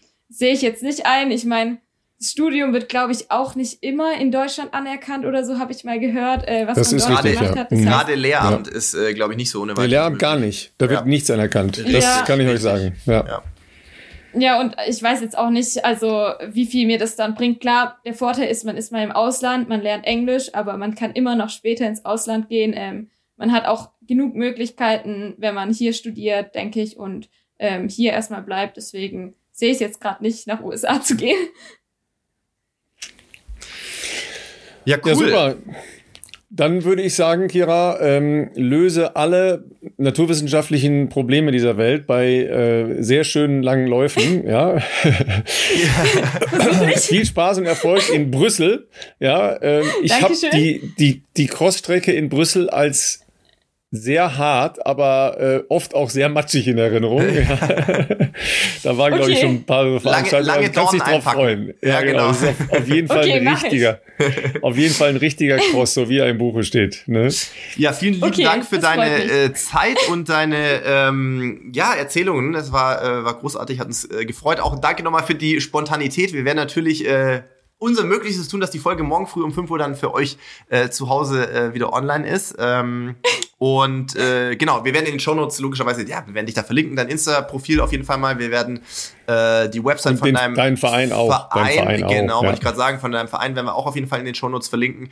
Ähm, also schaut da gerne mal vorbei. Äh, bei Kira gerne ein Abo dalassen. Und äh, ansonsten, ich drücke dir natürlich auch die Daumen für alles, was noch kommt. Äh, jetzt primär erstmal für Brüssel. Wir werden das auf jeden Fall im Auge behalten und äh, euch zu Hause natürlich auch ein schönes Wochenende. Äh, geht raus, lauft, hört unseren Podcast und äh, dann freuen wir uns, äh, wenn ihr nächste Woche wieder einschaltet.